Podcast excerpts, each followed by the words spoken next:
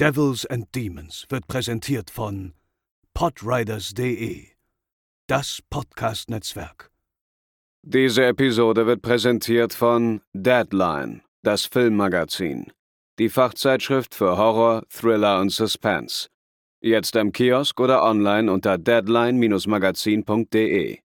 Moin Moin und herzlich willkommen zur 264. Episode von Devils and Demons, eurem Lieblingshorrorfilm-Podcast. Ich bin der Chris und bei mir sind heute zum einen Theresa. Hallo. Und zum anderen der gute André. Moin Moin. Und bevor wir zu unserem heutigen Film kommen, ähm, hab, äh, haben wir uns ausgedacht, äh, es ist schon wieder perfektes Deutsch hier zu Beginn.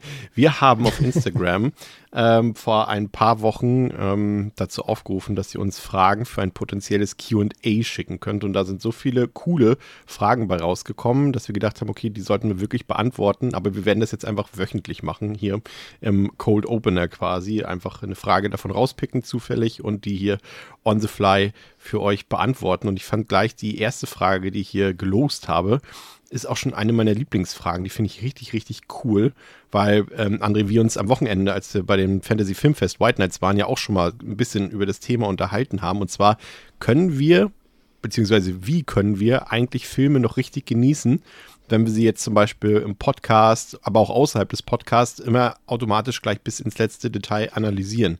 Und äh, warum schaffen wir es nicht oder können wir es noch, einfach mal einen Film gucken und sagen, ja, der war gut und dann hat sich die Sache erledigt. Oder wie siehst du das, André? Kannst du das noch? Einfach einen Film so rein aus Entertainment-Gründen genießen und nicht dann sagen, ah, ich muss jetzt eine ich möchte jetzt gerne eine Letterbox-Review dazu schreiben oder darüber müssen wir im Podcast reden oder irgendwas dazu machen. Kriegst du das hin? Mm, oder bist du da schon zu sehr gefangen auch ein bisschen? Nee, das, Pro das Problem ist einfach, ich glaube, ich würde das hinkriegen, aber es passiert einfach nicht mehr. also ich muss so viele Filme die Woche tatsächlich einfach gucken für alle Formate ich gucke fast nur noch Sachen für Podcasts. ist so traurig es irgendwie klingt, aber ich meine, es sind zum Großteil Sachen, die ich eh gucken will, von daher ist es nicht so schlimm. Aber wirklich einfach mal mich hinsetzen und mal wieder einen Film gucken, den ich jetzt einfach sage, den gucke ich jetzt nur für mich, glaube ich, ist ja auch jetzt schon wieder seit Wochen nicht passiert. Vielleicht, doch, wohl, doch, gestern Abend tatsächlich. Aber es glaube ich wirklich war der erste oder zweite im Jahr, wenn überhaupt einfach mal sagen, ich logge jetzt einen Film bei Letterboxd, gebe ihm eine Sternewertung und dann schließe ich Letterboxd wieder. Gar nicht erst auf Review klicken. Achso, nee, das funktioniert nicht, aber das liegt an meinem Anspruch, dass ich zu jedem Film was schreiben will. Das ist leider äh, selbst. Weil du Chronist bist, richtig? Selbst, selbst auferlegtes, äh, äh, selbst auferlegtes Übel, ähm, dass ich mir gesagt habe, ich will zu jedem Film zumindest irgendwie einen Dreizeiler bei Letterboxd schreiben, den ich gucke. Das bin ich selber schuld. Aber ja, also es ist ein bisschen halt eben wirklich dem, dem, den ganzen Projekten geschuldet. Ähm, ich gucke selten noch Filme, die ich jetzt wirklich rein nur aus purer Selbstfreude ähm, äh, gucke, sondern es meistens tatsächlich für Projekte, ja. Aber, aber es klingt so, als würdest du es gerne mehr tun wollen, wenn es die Zeit erlauben würde. Ja, klar gibt es immer wieder Filme, wo ich jetzt denke, oh, auf die habe ich jetzt richtig Bock, aber ich muss jetzt leider was anderes gucken. Also das, das es schon. Ähm, wie gesagt, ist natürlich total privilegiertes Gequatsche und First World Problems, aber ja, klar, gibt schon auch die Wochen, wo ich mir denke, Alter, jetzt muss ich auch die zwei Filme gucken, hätte aber jetzt ehrlich eher viel, viel mehr Bock auf XY oder würde gerne mal das von der Watchlist gucken. Ähm, da gibt es immer die Möglichkeit, es versuchen, irgendwo bei dem Projekt unterzujubeln. Aber, aber nee, klar, also teilweise ist es schon krass irgendwie, ja. Manchmal, manchmal wird man schon gerne wieder einfach mal natürlich äh, einfach blind auf der Watchlist was random gucken. Nur für sich. Ähm, ja, passiert tatsächlich nicht mehr so häufig. Ich, ich überlege mir jetzt schon immer, wenn der Abspann läuft, äh, warte ich schon immer auf deinen Blick, der mich so komisch anguckt, so dieser, und? Was sagst du, Blick? Da überlege ich mir schon zehn Minuten vorher, was ich gleich sage, wenn du mich anguckst. wow. Einfach mal sacken lassen, so ein Film. Da kann man auch noch fünf Wochen später drüber reden. Theresa, ja. bei dir ist es ja jetzt, äh, du bist ja jetzt noch äh, jung bei uns, äh, sage ich mal, und äh, hast da vielleicht sogar noch ein bisschen einen anderen Blick drauf. Äh, Frage A, hat sich das jetzt in den letzten Wochen schon geändert? Zumindest wenn du die Filme guckst für einen Podcast? Und äh, vielleicht auch allgemein so ein bisschen schon, dass du da jetzt äh, noch analytischer reingehst, weil du irgendwie so das Gefühl, ja, weil du jetzt drin bist im Stoff mehr. Oder kannst du da noch komplett abschalten und sagen, nee, ich gucke den Film jetzt und dann ist auch einfach gut, wenn ich ihn geguckt habe? Es kommt jetzt so ein bisschen drauf an, also ähm, wenn ich jetzt einen Film wirklich irgendwie knapp vorm Podcast gucke, also 24 Stunden eher, mache ich mir auch tatsächlich gar nicht so viele Notizen und verlasse mich eher so auf mein Gefühl wie der Film mich zurücklässt, weil ich finde, dass das für mich persönlich am Ende auch das Wichtigste ist. Und ich denke mir, was super gut gewesen ist, wird mir schon aufgefallen sein und was super scheiße gewesen ist auch. jetzt äh, bei der heutigen Episode zum Beispiel, da ist es schon ein bisschen, das heißt ein bisschen her, also habe ich halt letzte Woche die Filme geguckt und da habe ich mir jetzt total viele Notizen gemacht, einfach damit ich nichts Wichtiges vergesse. Aber prinzipiell bin ich schon auch eher ein Mensch, der Filme einfach guckt und nicht so viel drüber nachdenkt. Okay, es hört sich jetzt blöd an, dass ich jetzt hier im Podcast sitze, wo man viel über Filme redet. Aber weil ich halt, wie gesagt, es wichtiger finde, darauf zu achten, was die Filme für ein Gefühl in einem hinterlassen. Also, und ich habe auch mehr Spaß mit Filmen, seitdem ich aufgehört habe, die zu analysieren. Also zumindest schon beim Gucken die ganze Zeit zu überlegen, oh Gott, worauf läuft das denn jetzt hinaus? Was hat das alles zu bedeuten? Also ich habe zum Beispiel vor ein paar Jahren das erste Mal dann Mulholland Drive geguckt und dann habe ich dem, ich habe da unfassbar viel drüber nachgedacht und recherchiert und was man halt macht, wenn man diesen Film gesehen hat. Und dann habe ich den jetzt letztes Jahr noch mal im Open-Air-Kino gesehen und habe mich da einfach reingesetzt und mich drüber gefreut und ich hatte halt eine richtig gute Zeit und habe danach auch gar nicht mehr so viel drüber nachgedacht, sondern habe das einfach so ein bisschen auf mich wirken lassen und habe dann auch keine Review dazu geschrieben, weil ich da auch meine Gedanken eigentlich nicht gut in Worte fassen konnte. Oder doch, ich glaube, ich habe sogar eine Review geschrieben, aber ich glaube nur darüber, dass das Kinoerlebnis cool war oder so, wie auch immer. Ähm, aber ich schreibe auch relativ häufig keine Reviews, vor allem bei Filmen, die mich so ein bisschen, ja, wo ich halt eher, wie gesagt, nach Gefühl gucke und die so ein, manchmal auch so ein diffuses Gefühl in mir hinterlassen. Weil dann denke ich mir so, ich brauche da jetzt nicht irgendwie rumstottern, dass ich überhaupt nicht weiß, was ich von dem Film halten soll, ich aber irgendwie eine gute Zeit hatte. Das sieht man ja dann auch an der Sternewertung. Und ich schreibe auch keine Reviews bei Filmen, wo ich das Gefühl habe, da ist so schon alles zugesagt worden. Also wenn ich jetzt Halloween zum Beispiel, also das Original Halloween ja. gucke, da würde ich nie im Leben noch mal eine Letterbox-Review zu schreiben. So, wenn ich da irgendwie sage, fünf Sterne, wissen alle Bescheid. ähm, da gibt es mehr als genug Reviews zu. Oder irgendwie so ein Film wie Donnie Darko, muss ich nicht auch noch im Internet drüber philosophieren. Also, alle, die das machen wollen, ist natürlich total cool, aber ich habe da so selbst überhaupt gar keine Lust drauf, so eine Review zu schreiben, die ich selbst halt schon 80 Mal gelesen habe. Wenn ich da eine relativ ja, konforme Meinung habe, lasse ich das auch manchmal einfach sein und lasse dann einfach die Sternewertung für sich sprechen. Verständlich, ja. Ja, es ist manchmal, also ich glaube zumindest, das äh, geht uns, glaube ich, allen so, dass wir das uns noch bewahrt haben, also dass wir trotzdem Spaß haben, auch wenn wir die Filme dann später analysieren und so weiter oder wissen, okay, ich muss da eine Review drüber schreiben oder ich will da eine Review drüber schreiben und das ist nicht irgendwie schon so, denkst, oh Gott, ich gucke jetzt den Film und da muss ich drüber schreiben. Und wir haben ja auch, darüber haben wir auch schon geredet, man muss ja auch nicht jeden Film mitnehmen sofort. Ne? Es gibt so Sachen, ähm, die kann man, wenn wir jetzt zum Beispiel eine, eine Pressevorführung für einen Film haben, der uns jetzt irgendwie so semi interessiert und man weiß, da schreiben sowieso auch 10.000 andere Leute direkt nach dem Film drüber, die sich vielleicht sogar besser auskennen in dem Genre, dann kann man das vielleicht auch mal auslassen oder äh, kann sich dann auch mal eine Review sparen und dann mal wirklich ein bisschen lockerer so einen Film sich, sich angucken. Und ich habe mir auch vorgenommen, André, dass ich dieses Jahr nicht mehr so viele schlechte Filme freiwillig gucke. Also Filme, bei denen ich schon vorher weiß, irgendwie, das ist der neue Bruce Willis-Film. Den gucke ich jetzt auf jeden Fall, so weil ich weiß, der ist schlecht. Nein, diesmal sage ich, ich gucke diesen Film auf keinen Fall, denn ich weiß, er ist schlecht. Also das, umgekehrt. Das kriege krieg ich eigentlich überall gut hin, außer im Horror leider. Weil ich bei Horror dann irgendwie bei, weiß ich, da sehe ich schon wieder so 1,5 auf Box oder so und bin so, aber ich will ja. schon, aber ich, aber ich, will, aber ich will den Scheiß schon sehen. Mhm. weil schlechter Horror manchmal halt dann ich muss doch mich auch davon wieder, selbst überzeugen. Weil, ja, weil schlechter Horror manchmal doch auch irgendwo dann witzig ist oder, oder irgendwie irgendwas zumindest auch hat. Also bei Action und sowas oder wenn ich schon irgendwie so, irgendwie so Drama sehe mit 2,1 auf Box mich raus, Thriller, ist Action. Es ist die Frage nach der, nach der Zeitverschwendung, würde ich sagen. Ist es im Nachhinein Zeitverschwendung oder weißt du vorher schon, es wird Zeitverschwendung oder weißt du, das kann mir jetzt trotzdem Spaß bereiten, was ja gerade für uns jetzt bei Horrorfilmen auch der, Fall ist, wenn er schlecht ist. Ne? Wenn du aber sagst, ein Drama zum Beispiel ein schlechtes, da ist irgendwie klar, dass das ist auch nicht unser präferiertes Genre, dass es da dann eher in Zeitverschwendung ausartet. Ne? Ja, wie gesagt, wahrscheinlich ist der 1,2 Horrorfilm auf Box auch Zeitverschwendung, aber da tut es dann nicht so weh irgendwie, weiß ich nicht. Also wenn der jetzt 150 Minuten dauert und ein, ein, ein 1,2 von 5 auf, äh, im Schnitt hat, dann lasse ich es vielleicht, aber irgendwie, wenn das ein 87 Minuten Ding ist, dann denke ich mir manchmal trotzdem bei der Beschreibung vom Poster so, ah, das will ich dann trotzdem irgendwie mal sehen. Aber ja, ist schon recht. Ähm, äh, man sollte sich wieder mal auch darauf, darauf beruhen, sich Perlen rauszupicken. Ähm, aber ja, wie gesagt, manchmal ist es halt auch so, es kommt wirklich was ganz Neues und, und man denkt so, ey, vielleicht bin ich der Early Adopter, der einen coolen neuen Film findet. meistens Müll. Aber äh, manchmal gerade im Horror kommen ja gefühlt jede Woche drei neue Filme raus Klar. irgendwo auf der Welt. Und ähm, Warte, hast du drei oder 300 gesagt? drei. Kann auch Ich 300 würde sein. eher sagen 300. Ja, aber- wahrscheinlich. Ähm, manchmal denkt man so, oh, vielleicht findet man so den nächsten Supergeheimtipp, aber ja, meistens findet man natürlich die, die Rotze. Ähm, aber zum Vergleich auch, ich hatte das halt auch ganz krass zum Beispiel, ich habe ja auch jahrelang in der Games-Branche auch gearbeitet, hauptberuflich. Und ähm, das war halt auch nach ein paar Jahren dann so, dass mir auch halt zum Beispiel Zocken echt ein bisschen madig gemacht wurde dadurch. Weil gerade ich habe halt mit sehr vielen, ja, AAA-Titeln gearbeitet. Die hast du dann teilweise irgendwie schon, schon su super früh spielen dürfen oder auch müssen, um sie natürlich zu kennen. Ähm, ich kannte von super vielen äh, Story-Spielen schon das Ende vorweg, irgendwie bevor ich es überhaupt selber persönlich spielen konnte. Das hat halt auch sehr viel kaputt gemacht. Das habe ich schon gemerkt, dass da auch so, also wenn man halt so Hobby zum Beruf macht, dann leidet immer was drunter. Das geht, glaube ich, gar nicht anders. Ja. ja, ja, das stimmt. Das hört man auch ähm, ja, über, über viele Berufszweige. Ne? Auch bei Sportlern zum Beispiel ist es auch, ähm, wird, werden viele nicht zugeben, aber wenn du zum Beispiel irgendwie Profifußballer bist oder Profibasketballer, es gibt da auch einige Leute, die sagen dann irgendwann, nee, okay, Leute, das ist einfach nur noch mein Beruf. Ich habe da jetzt nicht mal großartig Spaß dran, das ist mein Beruf, ich verdiene damit mein Geld so, ne? aber es ist nicht mehr meine Leidenschaft und das hast du ja bei, bei ganz vielen Sachen dann irgendwann. Und ich glaube, so weit ist es jetzt beim Film bei uns definitiv noch nicht gekommen und Witz glaube ich auch nicht, kann ich mir nicht vorstellen.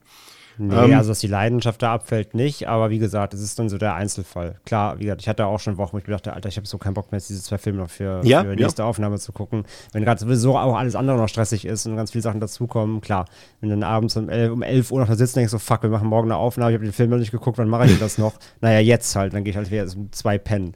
Ja, aus dem, das, aus dem Leben eines, eines Filmpodcasts. Das- ja, das- das ist das tatsächlich gibt's halt so. auch, ich, ja. ja. Ja, komplett. Da kann man ja auch, da kann man ja auch transparent und ehrlich sein. Das ist, ist bei mir auch total so. Ich denke so, geil, heute sind irgendwie, irgendwie, äh, ist meine Großbestellung vom Vinegar Syndrome angekommen. Ich habe total Bock, die Filme alle zu gucken.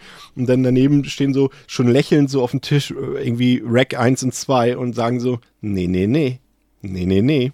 Fünfter Rewatch steht an, Kollege, so, weißt du, so. Und das ist, ich meine, sei, sei froh, es könnte auch die Puppet Master Box sein. ja, äh, see you later, sag ich da nur.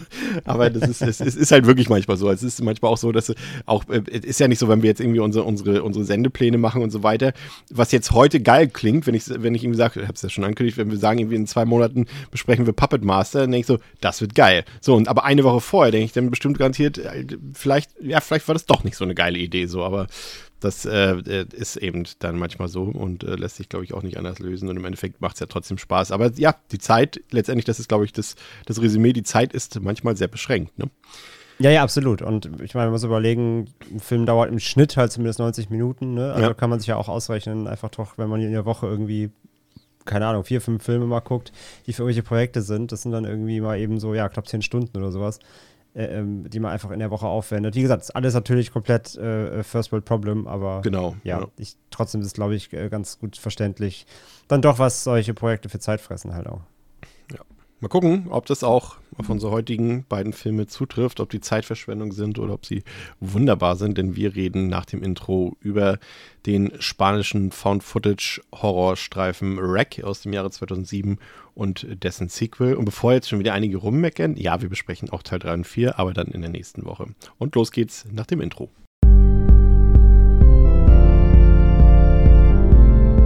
They're coming to get you, Barbara.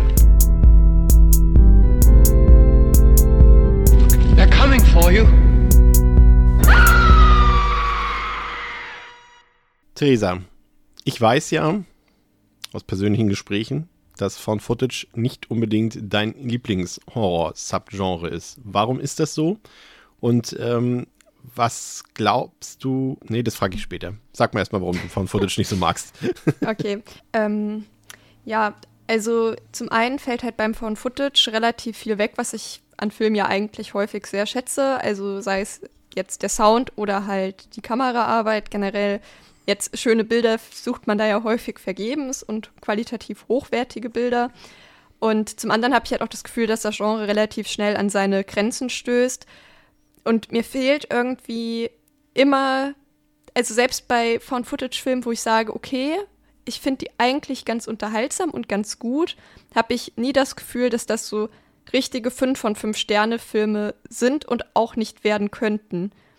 Ich weiß nicht, ob es halt einfach für mich persönlich daran liegt, dass eben ja so viel halt, was ein Film sonst ausmacht, fehlt. Aber ich habe einfach, ja, wie gesagt, das Gefühl, dass da die Kapazitäten schnell verbraucht sind und dass sich dann halt auch wieder sehr viel, sehr schnell, sehr ähnelt. Und immer wenn es irgendwie heißt, ja, hier neuer großer Schocker Found Footage, denke ich so, ja, gucke ich mir an. Und dann denke ich danach immer so, ja, okay, das hättest du dir jetzt auch sparen können. und ja, ist einfach nicht so my cup of tea. Es gibt da so ein, zwei Vertreter, die ich ganz gerne ab und zu mal gucke, aber die meiste Zeit, wenn ich dann irgendwie vor einem neuen Film eine Chance gebe, denke ich mir häufig, okay, das war Zeitverschwendung. Das habe ich irgendwie schon zehnmal gesehen. Ich muss keine ähm, Nachtsichtkamera-Geister mehr durch die Gegend huschen sehen oder irgendwelche Possessed-Leute durch die Gegend huschen sehen. Also das habe ich jetzt ausreichend gesehen. Da bin ich ja mal gespannt, was du zu den heutigen beiden Filmen sagst. Steigen wir mal ein mit Rack 1 aus dem Jahre 2007. Der hat auf Letterboxd eine Durchschnittswertung von 3,7 von 5, auf der IMDb eine 7,4 von 10, läuft 78 Minuten, hat anderthalb Millionen Dollar gekostet, hat damit 32 Millionen Dollar weltweit eingespielt, ist freigegeben ab 18 Jahren. Wenn ihr den Film sehen wollt, dann stehen euch alle Wege, ja, frei oder alle Wege führen nach Rom, hätte ich beinahe gesagt, alle Wege führen nach Barcelona. Alle Wege führen nach Rack, ja. ja äh, digital, Blu-ray, DVD, Boxset mit allen Teilen, gibt's alles. Also da äh, seid ihr diesmal nicht eingeschränkt. Äh, Triggerwarnung würde ich eigentlich nur sagen, so wer irgendwie so unter Motion Sickness oder sowas leidet, der sollte da vielleicht nicht unbedingt äh, so unbedarft reingehen. Gewalttechnisch, André, würde ich sagen, moderat, ne? Also ist eigentlich nichts bei was. Also klar, Jumpscares und so weiter, aber so richtig explizite Gewalt ist äh, im ertragbaren Rahmen, würde ich sagen, ne? Auch Gibt für die halt so ein paar Bisswunden, aber jetzt nichts übersblättriges. Nichts, was ihr nicht von euren Haustieren kennt. Ja, vielleicht noch ähm, so ein bisschen ja auch Gewalt gegen, gegen ein Kind. Ja, Gewalt gegen Kinder, Also das- doch, doch.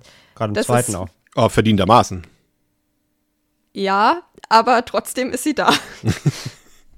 Ja, Also das, nicht, ja dass okay. ich in der Situation nicht vielleicht genauso gehandelt hätte, aber Kann man aber schon benennen, finde ich auch, ja. kann man, kann man hier Der, an dem der Punkt Film anmerken, vor wenn wir das Kindern schon keine, keine Rücksicht, ja. haben. Ja, Das Oder auf Kinder, so. possessed ist possessed. Der Film kommt von einem äh, Regieduo, nämlich von äh, Paco Plaza. Den kennt man sicherlich. Ähm, der hat diesen einen Netflix oder der bei uns bei Netflix veröffentlicht wurde, der Veronica gedreht. Ähm, wie ist nochmal sein neuer Film, André? Oder sein neues, neuester Film, La Abuela? Der oder so? neueste war dieser La Abuela äh, International, The Grandmother. Hast du den gesehen? Habe ich gesehen, ja. Und?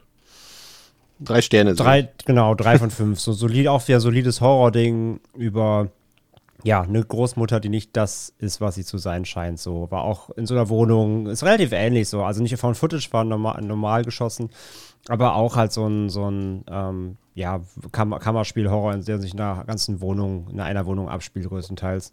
Ähm, ist solide. Nix groß, kein großer Wurf, aber solide. Ich finde es spannend, dass der diesen Roma Santa gedreht hat. Den habe ich, ähm, das war, glaube ich, meine allererste Bestellung bei Arrow damals, damals, als sie nur, nur DVDs hatten noch und noch keine Blu-Rays. Und da hatten, gibt's so eine, gab so eine Box, da war drin, ähm, ich weiß gar nicht, es waren, waren so Tierhorrorfilme oder sowas. Und Roma Santa ist ja so ein Werwolf-Film auch und der war da drin. Ich wusste gar nicht, den habe ich auch bis heute nicht geguckt, aber ich habe ihn und ich wusste gar nicht, dass er von Paco Plaza ist. War, glaube ich, sogar sein erster Film, wenn ich mich nicht vergucke. Und das ist ja spannend. Muss ich mir mal angucken, wusste ich nicht. So, und sein, sein Kompagnon, äh, äh, Signor Balo- Balaguero, ähm, den kennt man vielleicht. Ähm, der hat äh, diesen Film Fragile gemacht. Der kam in Deutschland auch raus. Der ist aber nicht so gut. Der ist eher so mittelmäßig. Und äh, Sleep Tide, das dürfte wohl abseits äh, der Rack-Reihe sein bekanntester und bester Film sein. Habe ich aber bis heute nicht geguckt. Der soll aber sehr, sehr gut sein, André. Sagt Kenn er ich, dir was? kenn ich, ja, sagt mir was, aber habe ich auch noch Ich habe den geguckt. Du, oh, du ja, dann, Ja, dann hau ich habe den geguckt und ich fand den sehr, sehr gut. Also das ist auch ein Film, der ja mehr so Richtung Schlag in die Magengrube geht, als dass der jetzt so super explizit wäre.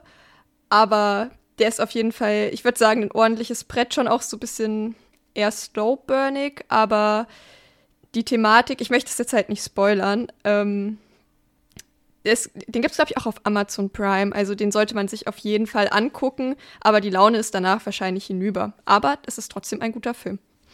Das ist, hoffen wir uns doch von Horror. Ne? Hab das, also ich glaube, das ich habe dem sogar vier von fünf Du hast ihm vier gegeben, oder? genau. Also der ist Ja. auf Prime tatsächlich im Abo, ja. Ja, cool. Ich habe immer ganz oft den Trailer damals gesehen und, und der wirkt schon ja auch so ein bisschen Hitchcock-like, der Film. Und, und da habe ich eigentlich Bock drauf gehabt, aber ich habe irgendwie immer was Besseres sagen. Ja, Thema hatten wir in der Einleitung. Es gibt dann immer was anderes, was man gucken muss. Ähm, Aber ja, spannend. Und er hat jetzt einen neuen Film rausgebracht. Übrigens, Ines, ganz kurz. Ja, äh, ja. Ja, nur ganz kurz noch. Ich habe auch noch letztens, witzigerweise, war ein Zufall, ich habe seinen allerersten Kurzfilm gesehen.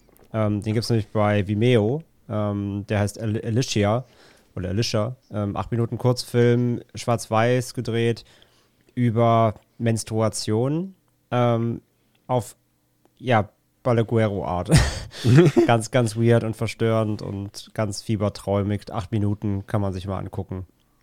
Ja. Der macht, der macht ja ordentlich viele Filme. Ne? Also der neueste ist Venus, genau. Genau, der ist ganz neu und, und The Vault hat auch irgendwie letztes Jahr oder vorletztes Jahr gemacht. Das ist ein Actionfilm, so ein Heist-Movie, glaube ich. So sieht es zumindest aus. Also der ist auf jeden Fall beschäftigt. Ja, spannend. Aber vielleicht sollten die beiden vielleicht auch mal wieder zusammenarbeiten. Aber vielleicht Darüber reden wir, glaube ich, nächste Woche. Vielleicht ist es da auch bei einem bestimmten Film ein bisschen auseinandergegangen bei den beiden. Aber das tut dann nächste Woche mehr.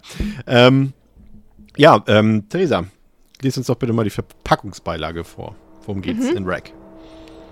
Ein Routinejob, so scheint es. Von Fernsehmoderatorin Angela Vidal und ihr Kameramann Pablo wollen eigentlich nur eine Nacht lang den Alltag der Männer einer Feuerwehrmache dokumentieren. Doch dann werden sie in einem alten Mietshaus von einer blutverschmierten Frau angegriffen. Flucht ist nicht mehr möglich, denn mittlerweile hat die Polizei das Gebäude unter Quarantäne gestellt und weiträumig abgesperrt. Fernsehteam, Beamte, Feuerwehrmänner und Mieter sind in dem Haus gefangen. Dann bricht die Hölle los. In Caps ja. bricht die Hölle los auf der DVD-Verpackung. Sehr gut. Ja, du hast es gesagt, für die TV-Show, während sie schlafen, nehmen die Reporterin Angela Vidal und ihr Kameramann Angela. Ja, ja. Und ihr Kameramann Pablo, ich finde, mein Job ist es, das, das richtig darzustellen, ähm, an einer Nachtschicht der Feuerwehr Barcelonas teil. Und zunächst lassen sie sich die Zentrale und diverse Eigenheiten des Berufs erklären, doch dann kommt während der Show plötzlich ein Notruf rein. Frau Izquierdo hat äh, schreit in ihre Wohnung und hat sich wohl eingeschlossen. Und die Feuerwehrleute Alex und Manu brechen sofort zu dem Haus auf, wo auch schon Polizisten warten. Und Angela und Pablo begleiten den Einsatz dann mit ihrer Kamera. Doch der Einsatz eskaliert. Die alte Frau greift in ihrer Wohnung einen der Polizisten an. Und aufgrund des Trubels haben sich bereits alle anderen Bewohnenden im Foyer versammelt. Und das Gebäude wird in der Zwischenzeit vom Militär und von der Außenwelt abgeriegelt. Und das ist unsere Grundprämisse. Und jetzt muss ich kurz euch mal kurz fragen, habt ihr den Film schon mal auf Deutsch gesehen, André, Theresa? Ja, habe ich. Und zwar jetzt erst gerade vom Rewatch wieder. Sehr gut. Ja. Also ich bin der Meinung, dass das von, sag ich mal, Synchronfassung der letzten 20 Jahre mit das grauenvollste ist, was man sich auf Deutsch antun kann. Ist meine Meinung. Das ich finde es so ist grauenvoll. Ziemlich nervig, ja. Weißt du, was der erste Punkt meiner Notizen ist? Das erste, was ich gedacht habe, als ich diesen Film geguckt habe. Grauenvolle Syn deutsche Synchronfassung. Synchro ist schlecht. Das ist der erste Punkt, der hier draufsteht. Also, und vor allem aber das Lustige ist, ich habe den jetzt halt auch wieder auf Deutsch geguckt. Und ich wusste, dass die Synchro schlecht ist und ich dachte mir beim zweiten Teil irgendwie so, ja, den gucke ich auch wieder auf Deutsch. Ja, ich weiß nicht, man, man ist irgendwie so dran gewöhnt. Man weiß es irgendwie schon, deswegen fällt es auch schon gar nicht mehr so krass auf irgendwie. Aber ich ja. finde, es ist absolut grauenvoll. Vor allem irgendwie so die, nichts gegen die Synchronsprecherin, die da Manuela Velasco da spricht, aber die Art, wie sie intoniert, ist einfach so nervig und auch alle anderen Figuren haben irgendwie, ich weiß, ich kann es nicht genau beschreiben, aber es ist einfach nervig. Es trägt ja, der quasi. Hat so eine unangenehme Frequenz irgendwie. Ja, ja, ja es ist, weil sie auch irgendwann ja permanent in einem Film nur noch schreien und, und, und, und so sich ankeifen so ein bisschen und das ist unfassbar mies. Aber das ist halt das, also das ist das Grundproblem. Das ist halt, es geht halt ganze Zeit oder spätestens ab einem gewissen Punkt halt nur noch hektisch zu. Es ist eh viel Geschrei, da kommen wir im zweiten Teil auch noch dann zu. Ja den ich im O-Ton geguckt habe, da schon mal so ein Vergleich, aber dann machen, das machen wir dann gleich. Aber äh, das ist genau das, das Problem. Du hast halt diese nicht so gelungene Synchronisation, wie ich finde. Ähm, und dann müssen die halt auch noch ganze Zeit durcheinander schreien und blöken und das nervt so krass ab. Ja, das, das passiert auch manchmal. Das hat man auch aktuell immer noch bei manchen äh, Filmen, äh, bei denen du denkst, hä, warum hat er so eine schlechte Synchro abbekommen? Wenn eben äh, vorher, wenn sich eine, eine deutschen, ein deutsches Label die Rechte an einem Film kauft und noch gar nicht klar ist, dass der ein Hit wird ähm, und, und, und da eben gar kein Budget dafür da ist, um da jetzt groß eine geile Synchro draus zu machen, dann hast du am Ende auf einmal einen geilen Film, der auf einmal ein Hit irgendwo geworden ist. Aber die Synchro hört sich so an wie von so einem Amateurfilm. Deshalb gibt es auch heute noch ab und zu. Mhm. Aber das ist so echt eine meiner Top Flop 5 Synchros überhaupt auf Deutsch. Also wirklich, ich hasse das. Wirklich. Aber ja, wie Theresa schon sagt, und trotzdem gucke ich es dann jedes Mal wieder auf Deutsch. Ich weiß auch nicht Ja, warum. ja ich glaube, es liegt daran, dass die Standardeinstellung bei mir halt auch auf der, auf der DVD ist. Und zum anderen ist Rack jetzt auch irgendwie kein Film, den ich gucke aufgrund hochwertiger Dialoge, wo ich irgendwie das Gefühl habe, dass das Schauspiel auch so eine enorm große Rolle spielt. Also es gibt so Filme, da ist es mir schlicht und einfach egal.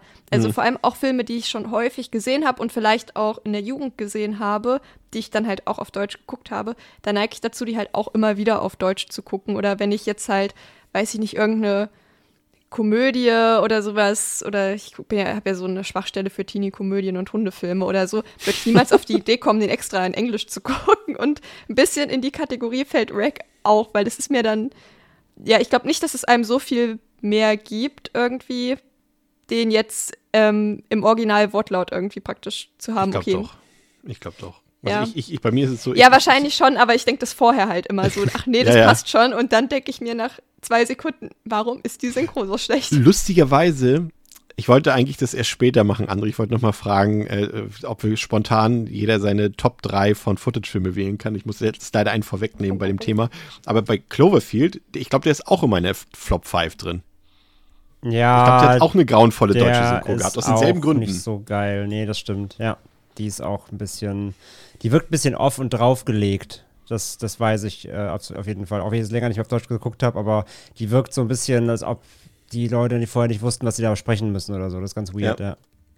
Ja, ja, und ich, nee, ich das jetzt keine deutschen SynchronsprecherInnen. Das äh, mache ich jetzt nicht, aber es gibt tatsächlich eine Stimme, deren Frequenz mich einfach maximal belastet. Nee, ich sag jetzt keinen Namen. ich weiß, alle warten drauf. Ich gebe vielleicht einen ein, ein Hint, Jennifer Lawrence. Und dann wissen die meisten Leute schon Bescheid. Ähm, Ich hätte gedacht, du nimmst jetzt ähm, die Lisa Simpson Synchro aus Halloween. aus Halloween. Ja, die Jamie. Nee, heißt die Jamie? Oh, ach, warum hast du das jetzt gesagt? Och Mann. Weil, weil ich, ich weiß nicht, von welcher Synchronstimme du sprichst, aber ich glaube, so schlimm wie das Halloween kann sie nicht sein. Deswegen dachte ich, muss ich noch einen drauflegen. Ja, na klar, Daniel Harris Synchronstimme ist, ist, ist natürlich noch mal Ach, können wir das Thema wechseln? Also, Ja. ja. also, was ich sagen wollte, ich, ich habe ihn halt jetzt auf Deutsch geguckt, äh, äh, wieder auf Deutsch geguckt, weil ich halt äh, nebenbei mitgeschrieben habe und das ist manchmal dann nicht so gut, wenn man mal kurz aus dem Blog guckt und dann nur noch Spanisch hört und das nicht mehr versteht, deswegen bringt es dann nicht so viel. Ähm, deswegen ist es auf Deutsch besser. Aber zurück äh, äh, zur Ausgangssituation, André. Wir haben hier aus meiner Sicht eine ziemlich coole Prämisse. Wir haben eine TV-Show, was erstmal irgendwie sinnvoll ist, was, was recht frisch wirkt im Kontext mit Found Footage. Und wir haben mal keine Polizisten, die wir verfolgen, zumindest zunächst, sondern die Feuerwehr, die ja, glaube ich, den meisten Leuten von Haus aus ein bisschen sympathischer ist als die Polizei. No shame. Ähm, und wir verbringen die ersten zehn Minuten die Einführung, da mit den, mit den Feuerwehrleuten, bekommen alles erklärt, wie so ein Ablauf da ist bei denen, wie die dort wohnen, wie, wie, sie schlafen, wie die Feuerwehrrutsche funktioniert, alles Mögliche halt. Und ich muss sagen, das hat mir irgendwie gefallen. Das hat mir total Spaß gemacht, irgendwie so diese Einführung. Ähm, und, und ich konnte mich irgendwie auch dann tatsächlich mehr mit diesem Job der Feuerwehr identifizieren. Also jetzt nicht ne, von meinen persönlichen Leidenschaften her, sondern von der Sympathie her, als wenn das jetzt irgendwie wieder die übliche Sondereinheit gewesen wäre. Kommen wir später noch zu. Und das hat mir irgendwie gefallen und das hat für mich auch irgendwie eine authentische Atmosphäre von Anfang an erzeugt, weil ja die, die Manuela Velasco, die ist ja auch in echt TV-Moderatorin in Spanien und das bringt sie auch authentisch rüber, finde ich, zumindest im O-Ton. Also ich finde, Bild ab, sehr gut. Wie siehst du es? Gehe ich äh, komplett mit, ja. Hat mich jetzt auch wieder überzeugt beim Rewatch. Also das äh, Opening und die ganze Auf, der ganze Aufhänger für die, für die, für den Found Footage, weil ähm, auch nur kurz zur Einordnung, wer den Film nicht kennt, also es ist kein Livestream, ne, weil du ja TV-Show sagst, nur wer es nicht kennt. Also ähm, sie, sie, sie, es ist eine Doku-Reihe, die heißt, also auf Deutsch heißt sie, ähm, während ihr schlaft, ne? Also es geht darum, eben ähm, Berufe oder Berufsgruppen oder wie auch immer zu begleiten, der halt seine Arbeit ausführt, während die normale, in Anführungszeichen, Bevölkerung eigentlich im Bett liegt, nämlich mitten in der Nacht. Und Frag ähm, mal bei Bushido nach, der schläft bis 16 Uhr jeden Tag. Wie jeder Student, no shame. Hey. ähm, nee, und äh, genau, deswegen, das finde ich irgendwie super cool. Und genau, es ist also kein Livestream, sondern sie äh, nehmen halt eine Doku auf. Also das Material, was sie da aufnehmen, ist nicht live. Es gibt immer wieder auch dann kurze Zwischendialoge, wo sie halt sagt, so, dann können wir das vielleicht nochmal kurz drehen, ich habe mich versprochen oder so. Also es ist halt so äh, Footage, was später dann zu der TV-Show geschnitten werden soll. Und äh, ja, liebe ich auch. Der Aufhänger ist echt total cool. Ähm, das, das ist mal irgendwie eine andere Dynamik. Äh, Finde auch dann, am Anfang ist sie auch noch sehr sympathisch, wenn sie da diese, diese Klamotten von der Feuerwehr anprobiert und so. Ne? Ja. Ne? Das sind ganz coole, kleine, auch witzige kleine Aufhänger dabei am Anfang. Und die ganze Ausgangslage hat man so vorher eben noch einfach noch nicht gesehen. Und das war, fand ich auch als, als Einstieg funktioniert das immer wieder sehr gut. Und wie du sagst, wirkt so organisch, authentisch, dass, dass man auch direkt da ist eine glaubhafte Komponente dabei, weil das ist ja immer einer der ausschlaggebendsten kontroversen Diskussionspunkte bei Found Footage. Ist das Material oder der, der, der, die Ausgangslage, woher das Material stammt, ist das glaubwürdig. Ne? Also meist hast du ja irgendwie Überwachungskameras oder eben Privatgefilme. Hier finde ich halt, dass da ein Kameramann, ein Profi-Kameramann am Start ist, der eine TV-Show filmen soll, ist halt auch ein super Aufhänger, so, dass da eine Kamera am Start ist, per se, also erstmal absolut glaubwürdig und auch, ähm, ja, sie muss halt da sein, ne? Das finde ich halt auch immer wichtig, wichtiger Punkt und den haben sie damit halt auch clever gelöst, wie ich finde. Ja, und, und Theresa, jetzt stellt sich ja die Frage, deswegen hatte ich dich eingangs nochmal gefragt nach, dein, nach deiner, in Anführungszeichen, Abneigung gegenüber Found Footage. Hier finde ich es äh, bei aller Kritik, die man dem Subgenre auf jeden Fall auch, auch äh, ja, unterstellen kann. Ich finde, hier ist der Einsatz des Found Footage, das ist ja eben schon so ein bisschen durchgekommen, bei Andrea ja auch, der trägt hier zum Gelingen des Films bei. Der ist sogar exorbitant wichtig, weil ich finde, gerade dadurch die, kommt die Authentizität so richtig zur Geltung. Ne? Dadurch, du hast halt diese, diese TV-Sendung, Andrea hat es eben noch ein bisschen, ein bisschen aufbereitet. Und das dann in Verbindung mit Found Footage zu bringen, finde ich ehrlich gesagt, ist schon fast genial. Und wirkt dann auf einmal wieder, selbst in so einem durchgenudelten Subgenre, auf einmal wieder erfrischend. Ja, total. Also vor allem, was Andrea auch gerade schon gesagt hat, es gibt einen Grund, warum die Kamera da ist und warum sie auch die ganze Zeit da ist und nicht ausgemacht werden sollte, kann, wie auch immer. Und das trägt halt auch sehr dazu bei, weil häufig hat man da wirklich dieses Problem, dass man sich denkt, okay, und warum filmst du? Oder auch, dass aus Ecken gefilmt wird, wo man die überhaupt gar keinen Sinn ergeben und sowas hat man halt hier einfach nicht. Ähm, und es ist halt auch, also man hat da ja auch wirklich super lange, ja, praktisch Plansequenzen, die ja, ich glaube, die längste Szene geht fast 20 Minuten. Ja. Wurde zumindest im Making-of gesagt. Ich, ja, denke sie, nicht, dass sie ich glaube, 18 Minuten war es, glaube ich. Ja. Okay. Und, und das fällt halt auch irgendwie, dadurch, dass es auch irgendwie fast in Echtzeit praktisch ist, kommt man da auch irgendwie, fühlt man sich da echt wirklich so mittendrin und hat halt auch nicht das Gefühl, dass da ihm irgendwas noch vorenthalten wird oder sowas. Oder dass jetzt nur bestimmte Sachen gefilmt werden, sondern dass halt wirklich irgendwie, ja, was passiert, sehen wir. Und was nicht passiert, sehen wir halt auch einfach nicht. Weil es ja auch immer mal Szenen gibt, wo jetzt, ähm, ja, nochmal Leute befragt werden und Interviews geführt werden, was halt auch total viel Sinn ergibt, dass da auch nochmal drin ist. Ja. Und da damit halt auch die, ja, zwar auch irgendwie sehr plassen anderen ähm, Leute dort aber immerhin so ein bisschen Charakterisierung auch bekommen und alle noch mal so ein bisschen auch zu Wort kommen und nicht ganz nur, ja, geschnetzeltes sind.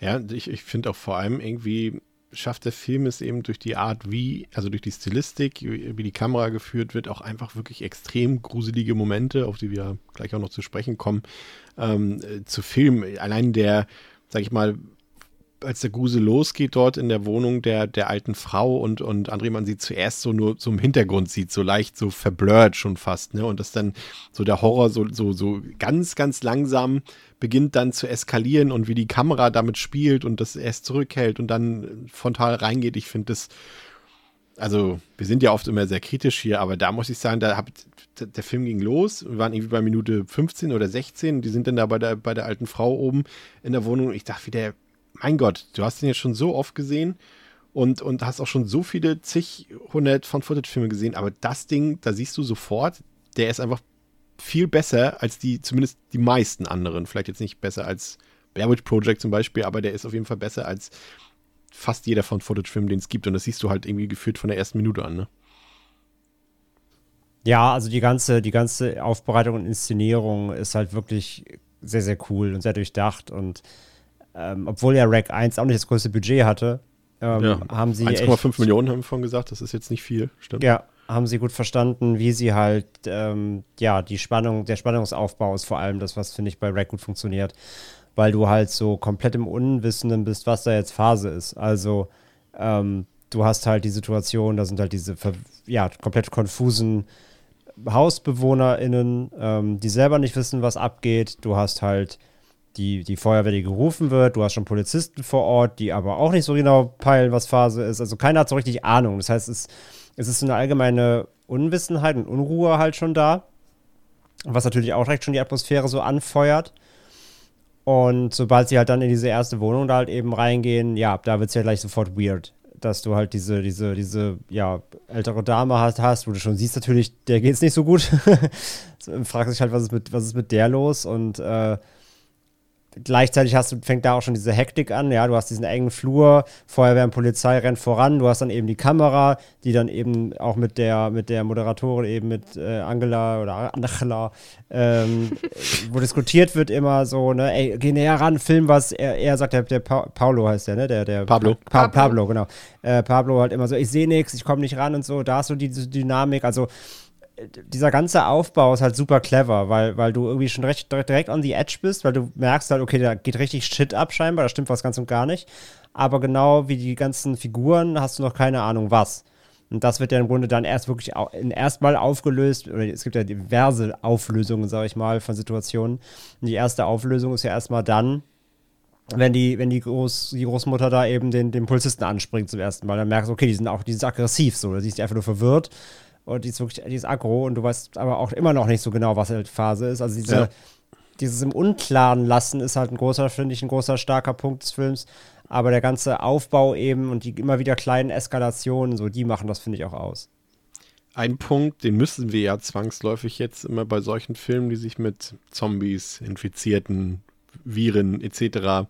Äh, auseinandersetzen, die, die, ja, die stellen sich quasi von selbst. Äh, hier ist es ja so, dass das Gebäude direkt unter Quarantäne gestellt wird, quasi eine Lockdown-Situation entsteht und, und hinsichtlich der letzten drei Jahre ist es natürlich jetzt nochmal, damals haben wir gesagt, ja, also da hat man sich keine Gedanken drüber gemacht. Heutzutage, ich kann mich erinnern, ich glaube, das war im, im ersten Corona-Jahr oder Anfang des zweiten Corona-Jahres, da wurden in Berlin-Neukölln auch ganze Gebäude ähm, äh, in eine Lockdown-Situation gebracht und da durfte keiner mehr rausgehen, irgendwie ohne, ohne unten vorher beim, bei den Leuten von der, von der, vom Gesundheitsamt Bescheid zu sagen oder irgendwie sowas.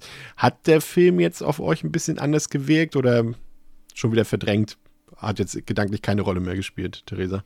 Also Corona. Also, ähm, ich würde sagen, es ist unrealistisch. Ich weiß nicht, was, wie die in Spanien mit Bürokratie umgehen, aber ich würde sagen, in Deutschland wäre es unmöglich, in so kurzer Zeit einen solch drastischen Beschluss zu ziehen, weil das erstmal noch durch 20 Behörden gehen würde. Ja, können wir die jetzt wirklich einfach in dem Haus lassen und bis dann irgendwie die Firma engagiert ist, die diese Quarantäneschutz und so. Ich glaube, das würde lange dauern. Und deswegen halte ich es für relativ unrealistisch.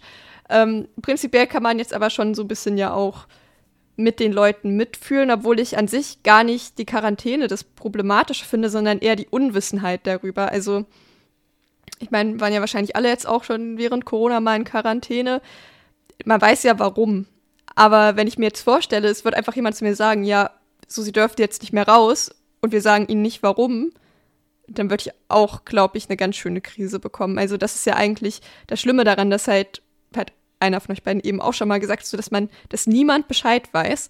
Und dann kommt von draußen irgendwie Militär oder was auch immer, macht eine Durchsage, ja, äh, der Kollege im Dienst weiß Bescheid und der Kollege im Dienst ist so, ich habe überhaupt gar keine Ahnung, was hier gerade passiert. Und äh, das ist halt auch was, was die Situation total, also so einen angespannten Charakter einfach hinterlässt, dass man zu dem Zeitpunkt ja auch wirklich überhaupt noch nicht weiß, okay, was ist da jetzt los?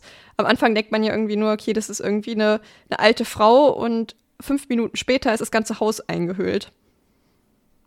Ja, das stimmt. André, wie sieht das bei dir aus? Noch irgendwelche Hintergedanken, hätte ich bei denen gesagt, irgendwelche äh, Geschehnisse der letzten drei Jahre im Kopf gehabt oder, oder eher zu weit weg doch der Film? Nee, er hat mich da jetzt nicht so gekickt, nee, muss ich sagen. Also genau, finde ich auch. Es ist zu eigen ähm, irgendwie. Und ich kannte ja den Film auch schon, wusste ja, wo es hingeht, von daher. Ja. Ähm, nee, klar, aber absolut. Wenn man sich vorstellt, selber in Situation zu sein, stell mal vor, du wirst da eingesperrt, keiner hat, keine, hat eine Ahnung. Alle sagen dir, bleib einfach drin, sei ruhig, wird schon. Und alles geht aber voll für die Hunde. ähm, das ist schon echt schon krass, krass weirde Situation. Aber ja, nee, wie gesagt, muss ich jetzt nicht so wirklich dran denken. Habe ich ausgeblendet.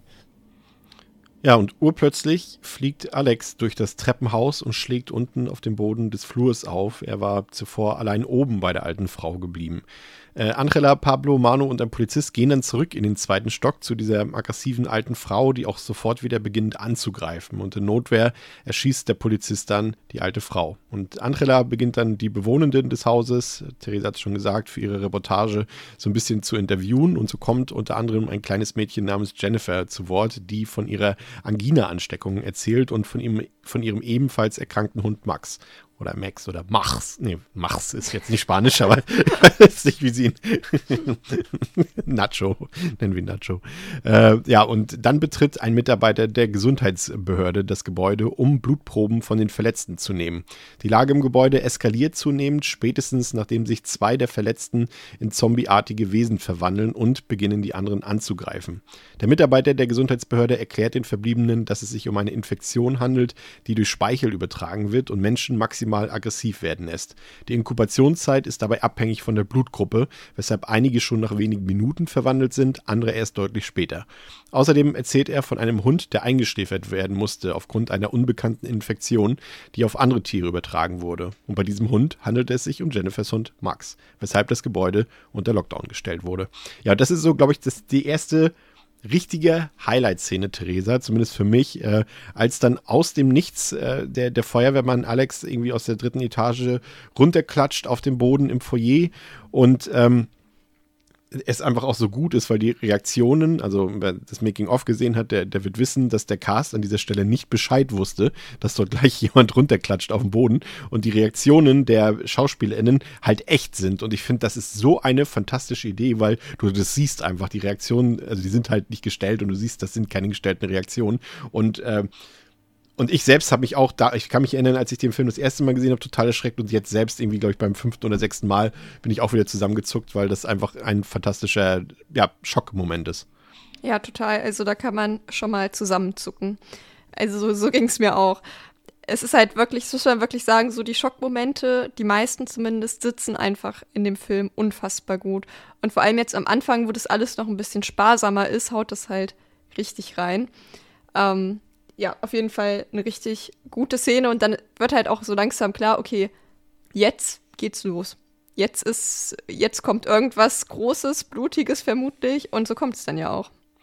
Ja, total. Und ich finde, find, André, dass der Film und, und wie gesagt, wir sind ja, das haben wir ja auch schon so oft gesagt, ne, wir sind auch schon abgehärtet über all die Jahre oder Jahrzehnte jetzt, äh, die wir Horrorfilme gucken und dass uns da nichts mehr schocken kann. Aber auch hier muss ich sagen, ich habe ja eben den Film schon so gelobt, aber auch in dieser Disziplin muss ich den Film loben. Der hat auch im Jahre 2023 immer noch Schockmomente, die einen wirklich ähm, umhauen teilweise. Ob das die, die subtileren sind, ne? Wir erinnern uns, dass, dass sie ja die, die alte Signora Izquierdo oben erschossen haben und sie da so rumliegt. Und ähm, man schon weiß, irgendwie die Kamera, wie sie so hinfährt. Du denkst jetzt, bewegt sie sich gleich noch? Irgendwas, also irgendwas muss damit sein. Bewegt sie sich später wieder, ist sie, ne? Und dann auf einmal äh, ist sie auch später einfach weg, ne? Und du siehst du die Reaktion so, wenn sie da hochgehen. Äh, scheiße, die alte ist weg, so, weißt du, und du denkst so, ach du Scheiße, wo ist die denn jetzt? Ne, ob das diese Momente sind oder eben das wie mit dem Feuerwehrmann, der auf dem Boden aufklatscht, das ist richtig, richtig stark, muss ich ganz ehrlich sagen. Und das ist im Film, da sage ich auch, äh, jetzt kommt wieder unsere Diskussion, was ist gruselig und was ist nicht, aber das sind Momente, zumindest wenn man den Film noch nie gesehen hat, gehen die unter die Haut und sind wirklich, wirklich, wirklich gruselig, finde ich. Ja, definitiv. Also äh, ich muss auch ganz darüber nachdenken. So stell dich mal vor, die hat diesen, diesen Runterklatsch, äh, die Runterklatschgeschichte gemacht, um dem Bescheid zu sagen, aber stell mal vor, die hätten irgendwie gar nicht reagiert oder falsch reagiert oder wären in dem Moment, weil sie so erschrocken waren, aus der Rolle gefallen oder sowas, genau. Also könnt ihr ja froh sein, dass ja jeder noch so mitgespielt hat. Ja. Ähm, aber wahrscheinlich haben sie vorher ihnen gesagt, ne, keine Ahnung, wir machen vielleicht auch mal Sachen, die ihr nicht wisst. Also versucht immer on, on Record zu bleiben oder so, keine Ahnung. Aber ja, auf jeden Fall mega smarte Idee. Und ja, voll. Also ich finde allein die, das ganze Setting, das ganze Haus, diese Wohnungen, die auch so ultra weitläufig sind. Also die Wohnungen sind so riesig. Allein die Flure wirken, als ob die irgendwie so 50 Quadratmeter lang sind irgendwie. Ähm, das ist alles so, so trotzdem auch beengt und dunkel und du siehst halt nicht immer richtig. Und da wissen sie, gesagt, schon genau, wo sie was platzieren müssen, um das zu schocken. Und ähm, spätestens, wenn du halt merkst, dass halt die, die, die Bewohner und Bewohnerinnen dieses Hauses halt irgendwie natürlich da irgendwie äh, aggro sind und, und äh, Menschen angreifen aktiv, ähm, überlegst du ja auch, okay, da gibt es zig Wohnungen im Haus, wie viele Leute müssen da wohnen, wo sind die denn alle? Da muss ja noch mehr ja. passieren. Und wie du halt sagst, auch diese Nummer eben, ne, dann wird jemand erschossen, dann ist die Leiche weg. Gut, da denkt ihr geübt jetzt, okay, sind Zombies, Mal gucken. Ne? Aber klar gibt es auch so ein paar Tropes drin, die man kennt, aber trotzdem ist es ja, das ändert nichts daran, dass die ganze Situation einfach super beklemmend und eben auch, ja, schockend und schockwirksam ist. Ja, auf jeden Fall. Du hast, Theresa, du hast auch schon gesagt, dass der, der, Film auch mit vielen langen Sequenzen arbeitet, viele lange Shots. Ich finde es auch das trägt auch irgendwie wieder zu dieser Authentizität bei, ne? Also teilweise ist echt, wir haben, ich glaube, eine, ich glaube, die längste war 17 Minuten, habe ich mir aufgeschrieben, mhm. ähm, die am Stück gefilmt wurde und aber auch diese Interviewsequenzen drin, ne, mit den, mit den Bewohnenden dort, das sind, die sind auch gut gemacht, finde ich.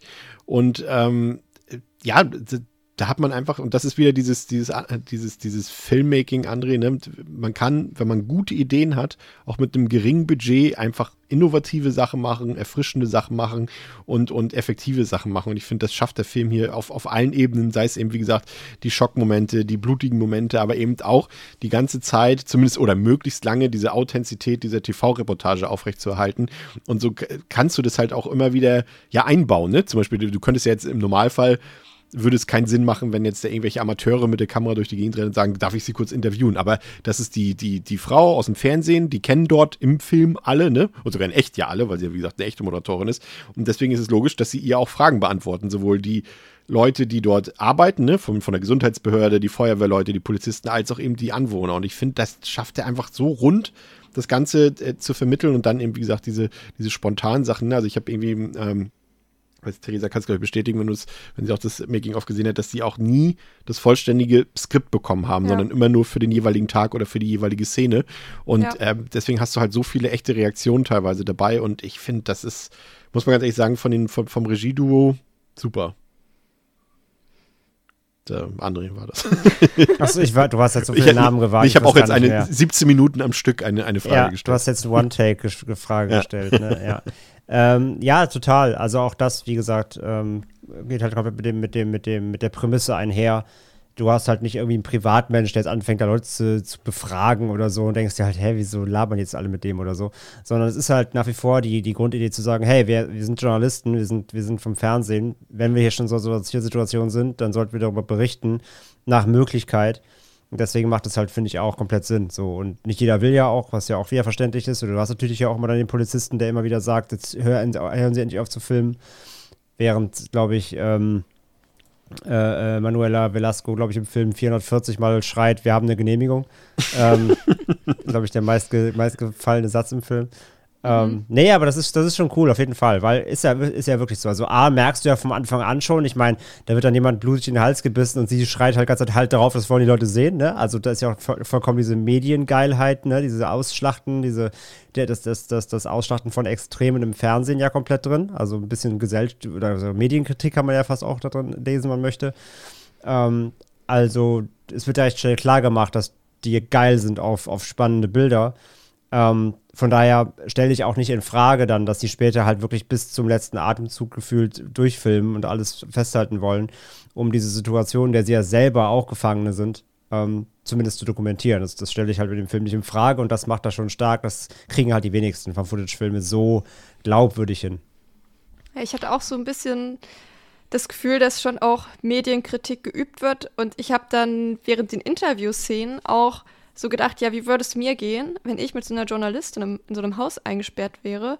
Und ich glaube, mich würde das unfassbar wütend machen, wenn die das alles filmen würde. Also ja, zum einen zur Ist das, Dokumentation ist das dieser, dieser Scream, Scream Gail Weathers Moment, als Sydney sie Ja. eine, eine ver- verpasst? Ich, ja, das wäre, glaube ich, ich gewesen. Entweder wäre ich so im Rage-Mode gewesen, dass ich da einen stundenlangen Vortrag gehalten hätte, wie scheiße die Situation ist. Oder ich glaube, ich hätte ihr aufs Maul gehauen. Weil ich das einfach ja schon auch wieder so Ausschlachten von persönlichen Schicksalen und Eindringen in den eigenen Lebensraum. Und ich fand das schon unangenehm irgendwie.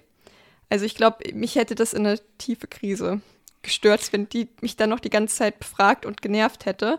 Vor allem, weil sie ja auch da die ganze Zeit so einen, ja, aggressiv-panischen Tonfall drauf hat. Außer wenn sie mit dem Kind spricht, dann ist sie auf einmal so ganz lieb. Ansonsten ist sie irgendwie eher, ja, weiß ich nicht, wie so ein, wie so ein bellender Chihuahua wirkt sie irgendwie so vom Tonfall her. Und das fand ich alles ein bisschen unangenehm. Und ich frage mich halt, inwieweit da ähm, bewusst Medienkritik auch irgendwie mit drin ist oder ja, wahrscheinlich schon. Ich, oder vielleicht auch nicht, ich weiß es nicht. Ich finde tatsächlich eher nicht, weil das irgendwie gerade der letzte Satz, auch den sie am Ende des Films sagt, als sie nochmal irgendwie sagt, hier Pablo, hast du alles drauf, wir müssen alles der Außenwelt zeigen oder irgendwie sowas.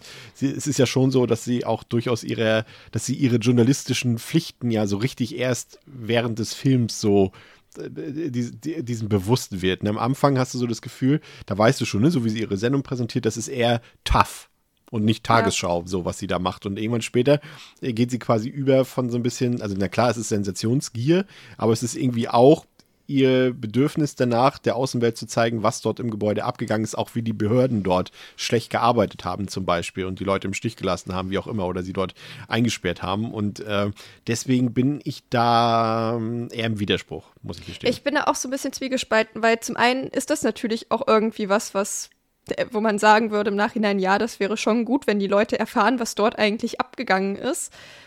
Gleichzeitig so, wenn ich mir das halt auf so einer privaten, persönlichen Ebene vorstelle, macht Klar. mich das unfassbar wütend, Klar. diese ganzen Szenen. Aber ja, genau, ist nicht so ganz eindeutig, würde ich dir zustimmen, ob das, oder vielleicht soll es auch genauso diesen Zwiespalt zwischen, inwieweit muss man da persönliche, äh, also halt Privatsphäre schützen und wann ist das Recht der Öffentlichkeit zu erfahren, was los ist, wichtiger oder so. Es waren auf jeden Fall Gedanken, die ich mir gestellt habe. Ähm, weiß nicht, ob das Für mich, für mich wäre es halt ging. auch so ein bisschen dieses, was filmen sie, ne? Also, wenn sie Mhm. halt einfach die Situation an sich filmen, auch genau, wie, was, was da auch un für Unrecht geschieht eben, ne? Die haben da halt Verletzte und es hilft halt keiner und so weiter und es wird nichts kommuniziert. Aber natürlich, wenn sie dann eben, eben, was ich eben meinte, den, den Schwerverletzten da in die Fresse filmt, ne, und bloß nah auf die Halswunde zoomen und so, ich glaube, da würde ich aggro werden. So, also das ist halt ein bisschen ambivalent. Also sie können die Situation, dass sie die Situation per se dokumentieren, nachhalten wollen, auch dann für später, um das irgendwie den Leuten vielleicht zu zeigen, wie sie behandelt wurden, was passiert ist. Okay, aber halt eben sensationslüstern auf die halb sterbenden Leute drauf filmen, das, das ist halt eigentlich ja das, das Kernproblem auch. Jennifer beginnt plötzlich Blut zu spucken und läuft in ein anderes Stockwerk. Der Cop, Manu, Pablo und Andrella folgen ihr und müssen mit ansehen, dass die Leiche der alten Frau plötzlich spurlos verschwunden ist. Der Polizist wird anschließend von Jennifer angegriffen und ebenfalls schwer verletzt. In der Folge können sich die Infizierten befreien und nahezu alle Bewohnenden des Gebäudes beißen und infizieren. Nur noch Andrella, Pablo, Feuerwehrmann Manu, der Gesundheitsbehördenmitarbeiter und ein Hausbewohner sind noch am Leben. Doch der Behördenmitarbeiter ist ebenfalls mittlerweile infiziert und schließt sich deshalb in einem Badezimmer ein, bricht dort allerdings nach der Verwandlung wieder aus und verletzt den verbliebenen Hausbewohner. Andrella, Pablo und Manu finden einen Schlüssel zu einem angeblichen Ausgang im Keller, der nicht abgeriegelt sein dürfte. Doch ein weiterer Angriff der Infizierten dezimiert die Gruppe immer weiter, so dass nur noch Andrella und Pablo übrig sind. André, eine der großen Stärken des Films aus meiner Sicht ist das Pacing.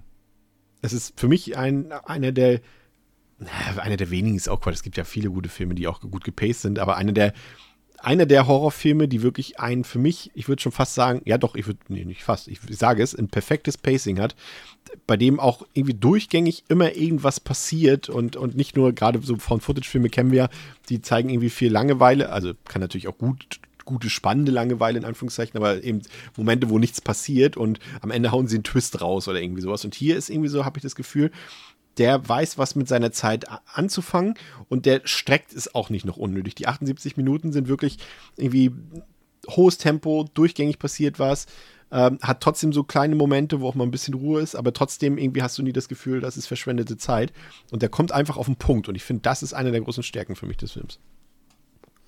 Mhm, also Längen hat er wirklich kaum oder eigentlich gar nicht wirklich. Ähm, der ist so fast-paced, weil wir haben ja schon gesagt, er steigt ultra schnell ein, bis die erste weirde Situation kommt, sind es halt eine Viertelstunde oder so.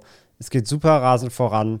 Ähm, der Film drückt ständig auf die Tube. Es gibt kein, weil das, das Schlimmste, was der Film hätte machen können, ist dieses typische, Figuren verschanzen sich dann irgendwann in einem Raum, bleiben dafür ja. einen halben Film einfach drin, es passiert nichts mehr so. Und das macht er halt nicht. Es ist immer was da, es ist immer eine, eine Motivation, da weiterzumachen. Entweder ist halt wieder jemand, äh, es gibt neue Infektionen, sie müssen wieder den Standort wechseln. Sie haben noch eine Idee, um irgendwo rauszukommen. Hey, da ist irgendwie eine Luke im Keller, lass da mal hingehen. Ey, da ist ein Fenster, da ist ein Balkon. Ähm, es, also es, gibt immer, es gibt immer eine Idee, weiterzumachen. Und somit sind die Figuren immer in Bewegung. Dadurch ist der Film immer in Bewegung, weil die Figur ist die Kamera. Oder die, die Kamera äh, trägt die Figur. Ähm, und von daher, von daher gibt es diesen Stillstand in dem Film nicht. Und das tut ihm halt mega gut. Ja, und das ist auch, Theresa, auch einfach, muss man sagen, obwohl der Schauplatz auf den ersten Blick irgendwie schlicht wirkt. Ne? Also wir haben ein Haus, hat mir jetzt zum Beispiel irgendwie auch gefühlt bei Terrifier 1 oder sowas. Und da hast du einen Film, der schafft es nicht auszunutzen. Und hier hast du einen Film wie Rack, der schafft dieses eigentlich begrenzte Setting komplett auszunutzen, finde ich. Ne? Ich weiß auch nicht warum, weil irgendwie die, die Zimmer sehen ja auch irgendwie alle gleich aus. Aber ich finde dadurch, dass immer Bewegung die ganze Zeit im Film ist und schnelle Bewegung, äh, kommt das richtig gut zur Geltung. Ja, es ist auch überhaupt gar kein Problem, dass es halt so ein begrenztes Setting ist, weil man dadurch trotzdem noch das Gefühl hat, dass man eigentlich eine ganz gute Orientierung hat was ja vor allem bei dem ganzen Rumgewackel mit der Kamera gut ist, weil häufig habe ich das bei Found-Footage-Filmen auch, dass ich mir denke, oh Gott, ich weiß überhaupt nicht, wo wir gerade sind und was hier eigentlich gerade passiert. Und ob wir jetzt halt irgendwie in der Wohnung im Erdgeschoss oder im zweiten Stock sind, ist irgendwie auch, okay, im Erdgeschoss gibt es keine Wohnung, im ersten oder zweiten Stock sind, ist irgendwie auch ein bisschen egal. Und dann gibt es da ja noch diese Näherei, oder was das ist. Und man kann ja. das halt alles klar voneinander abtrennen. Und das finde ich tatsächlich ziemlich, ziemlich cool irgendwie. Und finde das Setting auch sehr gelungen, weil es halt, man weiß ja, vor allem weil es sich auch als so anfühlt, als könnte direkt neben einem was passieren. Eben weil es irgendwie so klein ist. Und dass man dadurch halt auch wieder das Gefühl hat, dass man wirklich auch alles mitbekommt. Weil wenn irgendwie ein Stockwert weiter oben was runterfällt oder Feuerwehrmann runterfällt, dann bekommt man das nur mal mit, weil das Setting eben so begrenzt ist. Ja, ich, ich finde auch, dadurch irgendwie hat man, habe ich, also ich habe das Gefühl gehabt, dadurch wird der Film einfach auch noch intensiver und du fühlst einfach diese Aussichtslosigkeit und diese Hilflosigkeit der Person dort in dieser Situation, weil man hat das Gefühl, so, du, du weißt schon, okay, das Gebäude steht im Lockdown, da ist dieser Gesundheitsbehördenmitarbeiter, der sagt schon, so wie er redet, hast du das Gefühl, okay, hier wird jetzt freiwillig bestimmt nicht mehr die Tür aufgemacht, dass hier Leute raus oder reinkommen können. Und dadurch hast du auch immer das, hast du irgendwann so ein resignierendes Gefühl.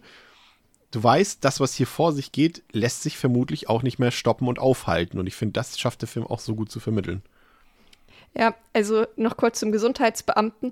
Auf den hätte ich Du kannst natürlich auch über den Gesundheitsbeamten reden. Ja, nee, weil, weil ich hier noch eine Notiz habe, die ich vor allem jetzt, weil du ja auch nach Corona gefragt hast, sehr, was mir direkt aufgefallen ist, was mir, glaube ich, vor vier Jahren nicht aufgefallen wäre. Ähm, es gibt dann ja diese Szene, wo sie die Infizierten irgendwie dem eine Spritze geben. Genau, und dann bricht das ja alles erst so richtig aus. Und dann geht er praktisch aus dem Raum raus und zieht seine Maske ab. Und zu dem Zeitpunkt wissen wir ja noch nicht, dass es nicht über die Atemwege ähm, weitergetragen wird. Und man denkt sich so, bist du bekloppt? Du bist Gesundheitsbeauftragter hier, kommst vom Gesundheitsamt, bist hier in einem komplett abgeriegelten Haus und denkst dir so, oh, ich ziehe jetzt erstmal die Maske ab, das ist mir irgendwie zu anstrengend hier. das fand ich, fand ich unfassbar lustig, wie er einfach so casual die Maske abzieht. Stimmt, ja, hast recht. Also auf den hätte ich mich nicht verlassen. Spätestens da hätte ich gesagt, okay, wir sind verloren wenn der für uns zuständig ist, sind wir verloren. True. Ja, ähm, hier haben wir, ähm, also generell ist es ein guter Punkt, den du ansprichst. Es wird natürlich hier, und das glaube ich nämlich eher, also ich glaube, es ist keine Medienschelte drin, sondern es ist ganz klar, also was heißt, eine, eine Kritik an Behörden handeln. Äh, in dem Sinne, es wird zumindest so dargestellt, dass die Behörden hier auf jeden Fall ähm, die sind, die, die falsch handeln oder die überfordert sind mit der Situation und, und das kommt, glaube ich, eher so ein bisschen dann noch zur Geltung. Ähm, aber auch so, ich fand die, die Angriffe, André, von, von Jennifer fand ich auch richtig cool. Ich finde sowieso ihre, in Anführungszeichen, Zombie-Variante fand ich auch mega gruselig und, und super gut inszeniert irgendwie. Und ich weiß nicht gar nicht mehr, diese eine Szene war doch auch so geil. War das nicht sogar, wo sie aus der Dunkelheit rausspringt, wo einer von den, sagt der Kopf das da irgendwie, macht, ah, nee, hier, ähm, Andrella sagt das, glaube ich, zu Pablo irgendwie, mach doch mal den Sp Kameraspot an hier mit dem Licht und so weiter. Auf einmal steht sie da in der Ecke und, und so. Also ich finde, das muss ich sagen, der ist sehr gut in seinem Horror-Metier. er ist sehr gut, ja. Das kann man ja. so, glaube ich, festhalten. Ähm, ja, absolut. Also die, wie gesagt, die, die, die, die Bedrohung ist halt immer allgegenwärtig, weil du halt lange Zeit einfach auch nicht realisierst, sind das jetzt drei Infizierte? Vier? Ja. 18? Du hast, weißt es halt auch nicht. Und vor allem dadurch, dass sie, dass sie auch noch sagen, dass die Inkubationszeit so unterschiedlich ist, weißt ja. du halt, wenn du die Wunden nicht siehst, weißt du nicht, wer ist vielleicht schon, so wie bei dem Behördenmitarbeiter da eben, ne, vom Gesundheitsamt. Und, und wer ist schon und wer könnte noch und so weiter, das ist schon. Genau, spannend, bei, ja. bei, manchen dauert es drei Sekunden, bei anderen halt irgendwie drei Tage, bis sie turnen ja. irgendwie. Das ist halt auch genau das Ding. Ähm, und ja, und wie hat die, die Realisation kommt ja erst mit diesem geilen Shot von oben ins Treppenhaus, wenn dann so alle Besessenen so nach oben gucken, so aus allen ja. Winkeln, dann wird er, oh, so, holy shit, das sind irgendwie Richtig gut. mindestens zehn oder so. Genau, das, das ist halt schon geil. Und ähm, ja, dadurch, dass sie halt so super aggro sind und so, und so schnell und, und aggressiv, sind halt die Angriffe so auch so schön wuchtig. Und du kriegst die halt kaum abgewehrt. Es wird ja schon eben früh gezeigt, dass eben jetzt Schusswaffen wenn nicht gut gezielt, wenig ausrichten können. Ähm, du hast einfach nicht so viele Möglichkeiten, dich einfach aktiv gegen die zu wehren, plus halt eben immer die Gefahr, sobald sich einmal beißen, ist wahrscheinlich rum. Ähm, und ja, das sorgt halt einfach für Dauer, Daueradrenalin so und einen Dauerpuls. Und äh, von daher, da, was der Film so im Horror-Terror-Bereich macht, das ist schon richtig stark, ja. Was ich ein bisschen irritierend fand, ist ähm, jetzt mal ausgeblendet, äh, was uns im zweiten Teil so erzählt wird äh, und am Ende des ersten Teils über die, in Anführungszeichen, Infizierten.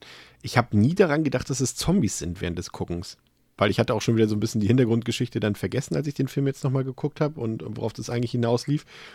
Habe aber trotzdem nie an Zombies gedacht. Für mich waren das die ganze Zeit immer so einfach infizierte Menschen, die halt einen Infekt mit dem Virus haben, der sie aggressiv macht, aber nie, dass es Zombies sind oder so. Ging es euch da auch so oder hat irgendjemand so gedacht, Zombies sind? Ich sag ja, die, die Tropes sind halt wieder da, ne? Halt beißen, verwandelt jemanden und äh, es ist halt ein Virus, was man jetzt eben eher aus so eben 28 und Co. und Co. kennt, ne?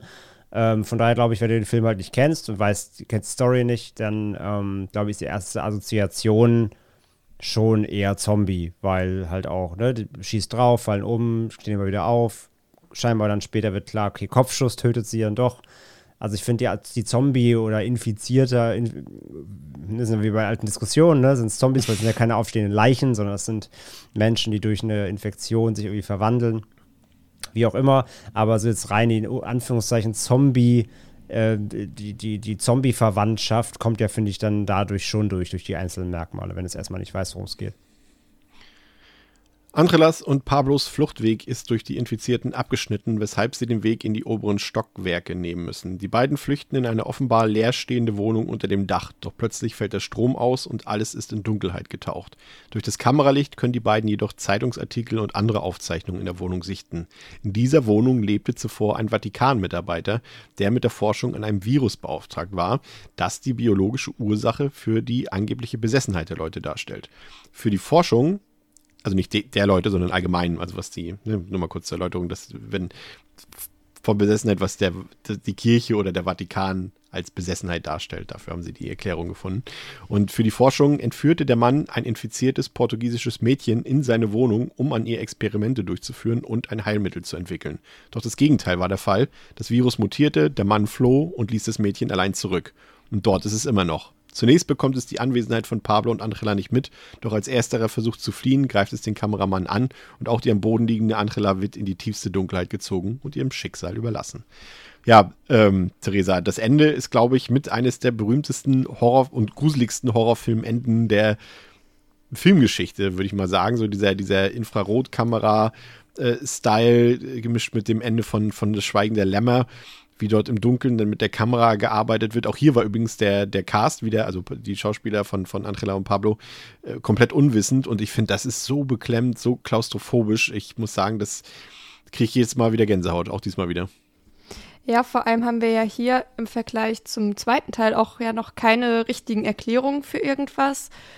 Also wir wissen jetzt ja zum Beispiel auch noch nicht, dass, also wir, das schleicht dann eine äh, nackte, ja, ein bisschen zusammengefallene Frau rum. Die sehen wir dann und das ist schon ein ja, etwas gruseliger Anblick, ähm, wo man halt auch denkt, oh Gott, jetzt werden die direkt angegriffen. Werden sie aber nicht. Und wir wissen jetzt zum Beispiel noch nicht, warum das so ist und wie sie sich verhalten müssen, damit sie weiterhin unentdeckt bleiben und so weiter. Und ja, die Szene mit der, mit der Dachbodenklappe. Boah. Zum einen nervt sie mich, zum anderen zieht sie aber auch jedes Mal wieder, weil das wirklich so richtig Basic Found Footage Jumpscare ist, wie ich ihn eigentlich hasse, aber trotzdem funktionieren sie halt. Also halt zumindest so, dass ich mich erschrecke. Ich war aber von dem tatsächlich so ein bisschen genervt. Einfach weil er so, ja, einfach so dieser, wie man, vor allem die Kamera ging in diesen Dachboden rein und ich war, mir war klar, okay, da kommt gleich was und ich hab's gewusst und ich habe mich halt trotzdem erschrocken einfach. Also, naja. Aber prinzipiell eine Szene, die einen auch nochmal gut aus dem Latschen heben kann. Und das Ende, Ende, wo sie dann ja, oder kommt das nochmal separat? Nö. Okay, äh, das, das Ende, Ende, wo sie dann, ja, wo man, ähm, Pablo ist dann mittlerweile ja tot, wo man sie auf dem Boden liegen sieht mit der Kamera und dann wird sie so schnell weggezogen. Das ist auch, ja, fast sogar schon ikonisch, wenn man das so sagen kann. Ja, auf jeden Fall. Also es würde ich auf jeden Fall so in einer ganzen Reihe von Videos würde ich es immer wieder erkennen, so, okay, das ist das Ende von Rack. Ja, komplett. Also ich finde es auch total legendär irgendwie. Das ist, äh, zieht dann echt die Schuhe immer noch aus. Und vor allem, weil auch die, ich finde so, das, das spielt sie dann, kann man ja auch mal äh, dann loben an der Stelle, die äh, Manuela äh, Velasco. Ich finde, man sieht ihr die Angst auch komplett an. Also die ist ihr ins Gesicht geschrieben und ist leibhaftig spürbar. Das ist auch richtig gut gemacht an der Stelle. Und ja, wie gesagt, also ich kann mich nur wiederholen, für mich eines der besten Horrorfilmenden oder Showdown-Sequenzen am Ende, so die letzten fünf bis zehn Minuten, einfach mega. Wie ging es dir da, André? Ja, auf jeden Fall. Die ist äh, ikonisch, würde ich die auch bezeichnen, wirklich. Also die ist ja auch dann im Remake, was wir noch vielleicht auch ganz kurz reden können. Später. Ja, ähm, manche bekommen jetzt Schmerzen, als, nachdem du das gesagt hast. ähm, ist die auch als das übernommen worden, was nicht wundert. Also das ist, äh, das, das, die hat sich ihren Platz verdient. Auch eben durch diese Nachtsicht natürlich, ne? Es ist halt wirklich ja. pitch black, es ist stockfinster da drin, keiner sieht was. Und du hast nur diese Nachtsichtkamera, durch die du irgendwas erahnen kannst. Hast eben diese Gestalt, die ja wirklich komplett deformiert ist, ne? Also die viel zu lange Gliedmaßen, das sieht ja auch nicht aus wie ein Mensch so. Äh, völlig entmenschlicht ähm, und, und schleicht da eben rum mit so einem Hammer in der Hand. Du bist so, Alter, was ist das denn? Es ist halt, es ist halt eine Mischung aus komplett creepy, aber auch so richtig weird und so ne läuft neben der Realität und das ist ganz, ganz weird. Der, der, der Jumpscare, also einmal fällt ja, also einmal, es gibt ja zwei im Grunde direkt hintereinander. Einmal, dass die Klappe halt aufspringt. Ja. Ne? Der, der hat mich wieder gut gekriegt, weil der wirklich unvorbereitet kommt. Und ähm, auch wenn er auch Standard ist natürlich, aber der klappt echt gut. Und den, den oben dann drin, den finde ich halt auch super cheesy, weil der ist halt so wirklich classic. Auch dieses, wir filmen hoch, drehen die Kamera einmal im Kreis und dann quasi nach 360 Grad kommt dann der Jumpscare, weil da halt so ein Zombie-Kind im Schacht sitzt. Der ist halt auch, also ja, den kannst, der ist halt super erwartbar und halt auch irgendwie cheap. Den feiere ich jetzt auch nicht so krass. Ähm, und es passiert ja dann auch nichts weiter damit erstmal, weil dann, danach kommt ja eh dann direkt diese, diese deutlich gruseligere Gestalt. Ähm, von daher, ja, aber die, die Klappe, wenn sie aufspringt, das ist schon, das ist schon ziemlich fies, so, weil der kommt wirklich so einfach mitten, auch im Satz, glaube ich, oder so. Oder, also der ist so, so einfach bam, direkt da. Der hat mich auch wieder ganz gut bekommen. Ähm, aber ja, das ganze Ende wird, wie gesagt, mit diesem, mit diesem, ähm, das Einzige, was mich da auch immer wieder so ein bisschen nervt, aber das ist auch ein allgemeines Ding, wenn Situationen kommen in Rack, äh, wo es heißt, halt mal die Klappe, gibt es immer wen, der noch labert. Das macht mich stinksauer die ganze Zeit. ja. Und hier ist es halt am allerschlimmsten, weil sie sagen halt dann wirklich on record, sie kann uns nicht sehen, weil es ja dunkel ist. Wir müssen nur leise sein, dann wird sie uns nicht finden und dann flüstern sie trotzdem weiter und, äh, und Angela atmet halt lauter als, als, ein, als ein Auspuff ey, irgendwie.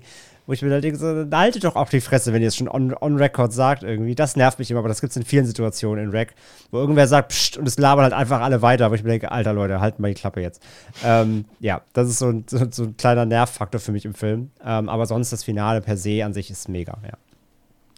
Ja, ähm, ich finde, ich hatte es eben schon gesagt, ist ein äh, Musterbeispiel, wie man eben mit wenig Budget einen hervorragenden Horrorfilm machen kann. Und das ist ja auch immer das, wofür sich das Horrorgenre letztendlich auch auszeichnet, dass man da eben nicht 200 Millionen braucht, um einen tollen Film zu machen.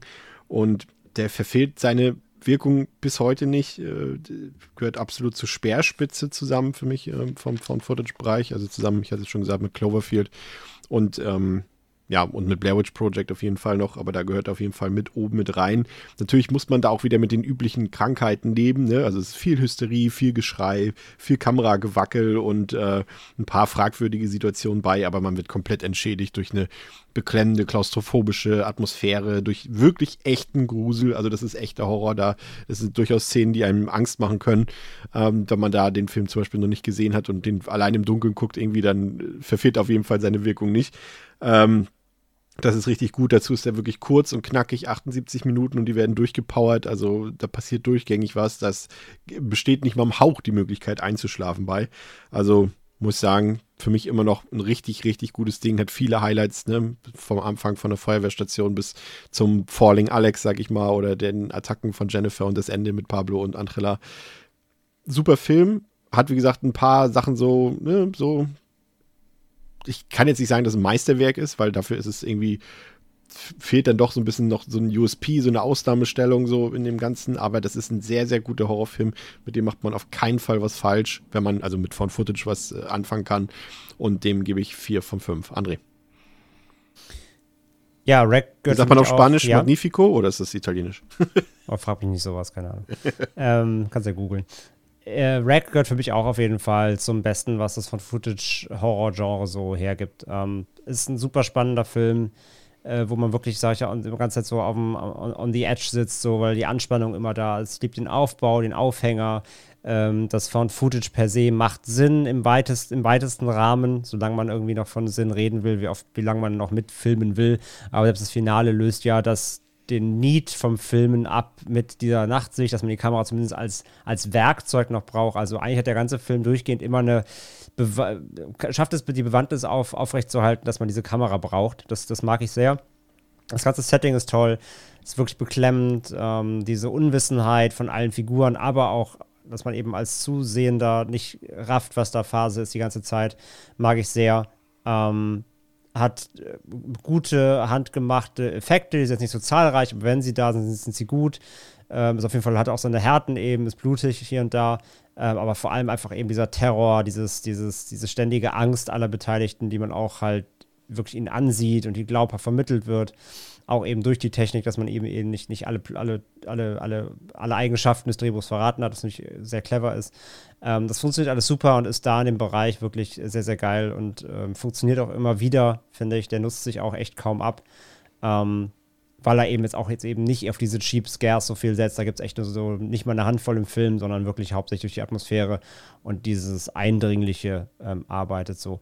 Ähm, auf der Downside für mich halt, wie gesagt, so ein paar Nervpunkte, so ein paar Charaktere nerven einfach. Dieses dann doch wirklich ständige Gebrüll und Durcheinandergerufe. Klar, es passt zur Situation, aber irgendwo ähm, so ein bisschen nervig ist es dann schon. Vor allem sage ich ja, gibt es mehrere Momente, wo es halt heißt, wir müssen jetzt ruhig sein, hier scheint irgendwas zu sein und es wird ständig weiter gebrabbelt und es wird ständig wieder gesagt, pst, jetzt und so. Zum Beispiel gibt es diese Szene, wo der Kameramann ähm, in so ein Hinterding geht und durch so einen kleinen Fensterschlitz filmt, was, oh, so was der Arzt mit, oder der Typ von der Gesundheitsbehörde mit den Infizierten macht. Und sie müssen halt leise sein, weil sie dürfen da nicht mit rein, hat, wird extra vorher gesagt. Und er filmt halt durch dieses Fenster und unten steht halt Angela und ruft die ganze Zeit: Was machen Sie? Was passiert denn? Was passiert denn? Was machen Sie? Was passiert denn? Was machen Sie? Das ist nicht übertrieben. Das passiert drei Minuten lang. Sie ruft das 50 Mal und er sagt 30 Mal: Psst jetzt, ich sag's dir gleich, Ruhe jetzt. Und sie immer weiter: Was passiert jetzt? Was machen Sie? Das, sowas sowas finde ich leider im Film ein bisschen nervig. Das ist leicht überstrapaziert. Ähm, das, das, das, das zerrt ein bisschen meiner Laune immer wieder, weil mich, weil mich da echt manche Figuren oder zumindest Situationen dann eben nerven. Ähm, ja, das ist aber eigentlich so das wirklich das große einzige. Ansonsten, wie gesagt, Pacing ist auch toll und der hat, hat keine Hänger, es gibt keine Verschandsituation, sondern es ist immer Tempo drin, was auch eben Sinn macht, weil es im Film auch Bewandtnis hat, warum sie immer irgendwie wohin wollen und so. Ey, und es funktioniert und das ist wirklich super. Ich bin auch bei vier von fünf bei, bei Rack äh, mit einem fetten Herz. So, ich mag den wirklich gerne. Guter, guter Horrorfilm. Theresa. Ich schließe mich, obwohl ich kein großer Found-Footage-Fan bin, trotzdem an und gebe vier Sterne und gehört auch zu meinen liebsten Found-Footage-Filmen. Und ich finde, er zeichnet sich primär dadurch aus, dass er nicht die Fehler macht, die andere Filme machen. Also zum einen halt eben die Laufzeit, die sehr kurz ist. Da wird gibt es kein Füllmaterial, da wird nichts gestreckt. Und das finde ich auch total gut. Also, weil das ist auch sowas, was mich wirklich stört, wenn man so Filme hat, die dann irgendwie zwei Stunden gehen, die sich vor allem halt im Horrorbereich, die sich dann aber unfassbar dolle ziehen, wo lange Zeiten wirklich gar nichts passiert. Auch, ja, und das finde ich hier halt sehr, sehr gelungen, dass man das eigentlich gar nicht hat. Den kann man auch wirklich echt gut, ich sag mal so, wegsnacken. Außerdem haben sie das halt eben mit der Kamera gut gelöst, die Begründung, warum die Kamera da ist. Und das finde ich ist auch schon mal ein wichtiger Punkt. Außerdem sind halt die Effekte eben immer noch gut, weil ich habe auch häufig bei Found Footage das Gefühl, dass da nur weil die Kameraqualität nicht gut ist, denken sich die Leute, dass die Effekte auch nicht so gut sein müssen, weil man sieht es nicht. Aber ich finde, Rack zeigt, dass man es sehr wohl sieht, dass gute Effekte sich auch bei einem Found-Footage-Film lohnen. Und ja, das sind so eigentlich so für mich die, die wichtigsten Punkte, glaube ich, warum mir der Film so gut gefällt oder warum mir andere Filme im Vergleich dazu halt eben nicht so gut gefallen. Und was André schon gesagt hat, also ich finde vor allem sie echt unfassbar nervig. Ich habe die ganz, ganz schwer nur ertragen können. Das ist für dich die schlimmste Person ähm, im ganzen Film leider. Okay, vielleicht von dem rassistischen Opa abgesehen. Die nehmen sich nicht viel.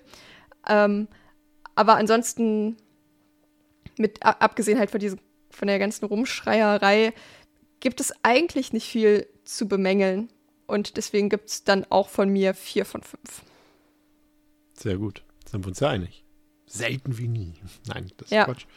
Ähm, ja, und eigentlich äh, hatten die beiden Regisseure auch gesagt, ja, eigentlich haben wir keine weiteren Filme vorgesehen, aber dann wurden sie vom Erfolg des Films an den Kinokassen ja weltweit überrascht und das Ding wurde zum Hit und so waren Balaguero und äh, Plaza quasi dazu gezwungen, eine Fortsetzung zu machen, weil das nun mal im Filmbereich Filmbusiness so funktioniert. Und so ist 2009 Wreck 2 in die Kinos gekommen. Der hat auf Letterboxd eine 3,1 von 5, auf der IMDb eine 6,5 von 10, läuft 85 Minuten, hat ähm, 5,5 Millionen Dollar gekostet, hat damit 18 Millionen Dollar eingespielt, hat eine FSK 16, da war ich ein bisschen überrascht, ähm, bekommen. Ähm, könnt ihr auch überall bekommen, auf Blu-ray, DVD, im Boxset, digital kriegt ihr, beide Wege stehen immer nach wie vor noch offen. Ähm, und äh, Trigger-Thematik, hier, warte mal, war hier noch das Kind? War das hier nochmal zu sehen? Ja, na klar, es kommt hier auch noch wieder ein Kind. Und sogar noch Vor- viel mehr Kinder da. Noch viel mehr Kinder vor. Also wer Angst vor Kindern hat, sollte den Film nicht gucken. Nee. Und ähm, gewaltmäßig, deswegen habe ich jetzt eben ein bisschen gezuckt, André, wegen der FSK 16. Ich finde den hier eigentlich deutlich härter als den ersten Teil, Das wundert mich jetzt auch, ja. Ne, der ist ja schon blutiger, brutaler, mehr Splatter, der hat Kopfschüsse. mehr, genau, der hat mit einem Grunde, mehr grafische Gewalt, ja. Ja. Ja, aber ich finde, dass die im ersten Teil so das, was man dann wirklich explizit sieht, ist halt auch echt böse. Also Ja, es gibt ja auch stimmt. eine Szene, mit, wo er, glaube ich, mit dem Sprit, mit der Spritze so wirklich in so eine Wunde richtig reingeht und da reinsticht. Und da war ich so richtig so, oh, pfui, ey, da, da war ich so richtig angewidert einfach. Und da haben die Effekte halt eben diese Wirkung. Und ich finde, im zweiten Teil gab es jetzt keine Szene, an die ich mich erinnern kann. Vielleicht war sie auch schon wieder ein bisschen so- drüber, ne? Boah, wie widerlich war das denn jetzt? War halt eher so, okay, Kopfschuss, na gut. Wir werden jede Szene gleich nochmal einzeln auseinandernehmen. Ich hätte gedacht, die Gewalt gegen Kinder macht es halt hier aus für die 18er, ja. Krass, Mhm. ja. Ja, gut, das stimmt. Aber vielleicht ist es ja auch manchmal die Mischung, weil der erste, so viel sei schon mal verraten, also der, der, der ist, ich finde den ersten schon zacken gruseliger. Und da ist eher so diese Mischung, glaube ich, aus Angst, die erzeugt wird und Gewalt. Und hier ist es, glaube ich, eher nur noch die Gewalt und nicht mehr ganz so viel der, der Gruselfaktor so hoch, weil das ist ja auch ein bisschen manchmal, was eine Rolle spielt, aber keine Ahnung. Also die, die, die Ja, aber Atmosphäre, Grusel die ist die Gewalt Regel, eingebaut ne, Grusel ist in der Regel Nee, aber hier ist es wieder, hier ist es schon wieder, hier ist es mehr, ähm, nicht Fansblätter will ich nicht sagen, aber ich finde, hier ist es schon wieder so ein bisschen drüber einfach. Also ich habe hier Hm. das Gefühl, hier weiß ich, das ist ein Film. So, und beim ersten Teil, der verkauft, also der verkauft, ja, können wir gleich noch ausführlich drüber reden. Wollen wir nicht zu viel vorwegnehmen, André? Ja. Worum geht's in Rack 2? Rack 2 stößt in neue Dimensionen des Horrors vor, die den Zugang in eine verstörende Parallelwelt eröffnen. Die Handlung beginnt nur wenige Minuten nach dem Ende von Rack. Ein schwer bewaffnetes Einsatzkommando dringt unter der Führung des unheimlichen Dr. Owen in das unter Quarantäne stehende Wohnhaus ein. Auftrag der Mission ist es, eine Blutprobe des ominösen Mädchens Nina Medeiros zu nehmen, um so schnell wie möglich ein Gegenmittel gegen den, in Anführungszeichen, Zombie-Virus herzustellen. Die ersten Infizierten lassen auch nicht lange auf sich warten und der mysteriöse Doktor scheint seine eigene Ziele verfolgen zu wollen. Ähm, nee, nicht zu wollen, zu verfolgen. So. Schon bald wimmelt es überall von blutdürstigen Zombies, diesmal nicht in Anführungszeichen, und das tödliche Grauen bricht erneut los. Sehr schön, ja. Äh, wir befinden uns wieder in Barcelona und ähm, wie eben die Netzangabe schon gesagt hat, schließen nahtlos am Vorgänger an. Wir befinden uns ebenfalls wieder in diesem besagten Mietshaus, beziehungsweise sind auf dem Weg dorthin, das man aus Teil 1 kennt. Und dorthin bricht gerade eine Sondereinheit der Polizei gemeinsam mit dem ominösen, nee, wie, wie, wie haben Sie es ihm genannt, Dr. Owen? Wie haben Sie ihn bezeichnet? Seltsam? Der, nee, der, der Zwielichtige? Warte. Der unheimliche Dr. Owen. Äh, wo ist es denn? Äh, der, der Unheimliche, ja, der Unheimliche der Un Dr. Owen. Genau, gemeinsam mit dem unheimlichen Dr. Owen. Ähm, im Auftrag der Gesundheitsbehörde. So, das Gebäude steht nach wie vor unter Quarantäne. Im Dachgeschoss des Gebäudes findet die Gruppe diverse Unterlagen, die auf eine Verbindung zum Vatikan schließen lassen. Nachdem Schreie zu hören sind, rennt Martosch, eine der bewaffneten, schwer bewaffneten Cops, in die dritte Etage und wird dort von einer alten Bekannten angegriffen und gebissen, um sich anschließend ebenfalls in ein zombieartiges Wesen zu verwandeln. Er wird weggesperrt und von Dr. Owen beruhigt. Dieser erklärt nun der Sonderheit dieser erklärt nun der Sondereinheit äh, mehr über die Vorgänge im Gebäude. Er sei ein Priester und er habe den Auftrag, eine Blutprobe von dem Mädchen Medeiros zu holen. Das Mädchen, das auch als Ursprung allen Übels gilt. Und das Mädchen, an dem der Abgesandte des Vatikans wohl angeblich herumexperimentierte. Und es handelte sich dabei nicht um Infizierte, sondern um von Dämonen Besessene. Ja, Theresa, quasi eine nahtlose Fortsetzung. Ähm, gute Entscheidung erstmal. Also hättest du gesagt, wenn man jetzt, wenn du nur den ersten Teil gesehen hättest und ich hätte dich gefragt, was wünschst du dir von Teil 2, hättest du gesagt, lieber eine andere Perspektive, lieber was ganz anderes, anderer Handlungsort, nicht das Haus oder ich möchte direkt ein Sequel haben, direktes. Oh, ich glaube, ich hätte von mir aus gar keinen zweiten Teil gebraucht. ja, gut, ist auch eine. Ähm, aber ich bin nicht unzufrieden damit, wie sie es gemacht haben. Also, ich finde es eigentlich ganz cool, dass sie direkt in der Nacht noch ansetzen und halt zeigen, was halt danach noch passiert ist. Das gefällt mir prinzipiell, glaube ich, besser, als wenn man jetzt gesagt hätte, okay, wir legen eine Schippe drauf und das Virus kommt nach draußen und wir haben hier Weltapokalypse oder sowas. Ähm, von daher finde ich das eigentlich ganz gut gewählt. Und ich möchte noch einmal an der Stelle auch sagen, warum der Doktor so ominös ist. Der geht nämlich auch ohne Handschuhe in das Gebäude und toucht einfach im Blut rein. Das hat ihn auch von Anfang an wirklich verdächtig wieder gemacht. Aber es ein und Diener würde, Gottes, also. Ja, ich, genau, aber so äh, am Anfang, ich hatte schon wieder vergessen, ich habe den Film ja gesehen, ich hatte schon wieder vergessen, dass das der Priester ist. Und da dachte ich mir so, also auf die Leute von der Gesundheitsbehörde in Spanien würde ich nicht hören. Vor allem, du weißt ja auch bei dem Typen, deswegen fand ich es gut, deswegen finde ich, ist es auch kein Spoiler auf der Verpackungsbeilage, André, wenn sie da der unheimliche Dr. Owen schreiben. Ich finde, ab der ersten Sekunde weißt du sofort, der Typ hat Dreck am Stecken und hat shady Absichten, ne? Ja, zumindest, dass er auf jeden Fall irgendwie, dass, dass er nicht von, nicht, dass er nicht daher stammt, was er behauptet, also dass er nicht von der Gesundheitsbehörde ist, sondern irgendwas ist mit dem. Also ja klar, die, die Vibes gibt er komplett. Wie fandst du die Prämisse des Films, dass wir hier direkt reingehen, wieder äh, nahtlos, allerdings aus einer anderen Perspektive? Ähm, mag ich sehr gern tatsächlich. Also ich finde es ich nice, dass er ansetzt, weil die Situation ist halt nicht auserzählt. Klar, du kannst sagen, du brauchst kein, äh, du brauchst kein Sequel, ähm, es gibt genug Filme mit offenen Enden, die für sich stehen kannst du da halt auch denken, was danach passiert, bricht halt aus oder whatever. Ähm, es kommt aus dem Gebäude raus und so. Aber da sie eins, äh, da sie eins gemacht haben oder machen mussten, wie du es so schön gesagt hast, finde ich es gut, dass sie ansetzen und jetzt nicht einfach eine komplett neue Geschichte erzählen, einfach nur unter dem Namen Rack 2, neues Gebäude, neuer Virus, keine Ahnung, sondern sie wirklich ansetzen und sagen, hey, wir rollen das Ganze einfach nochmal anders auf.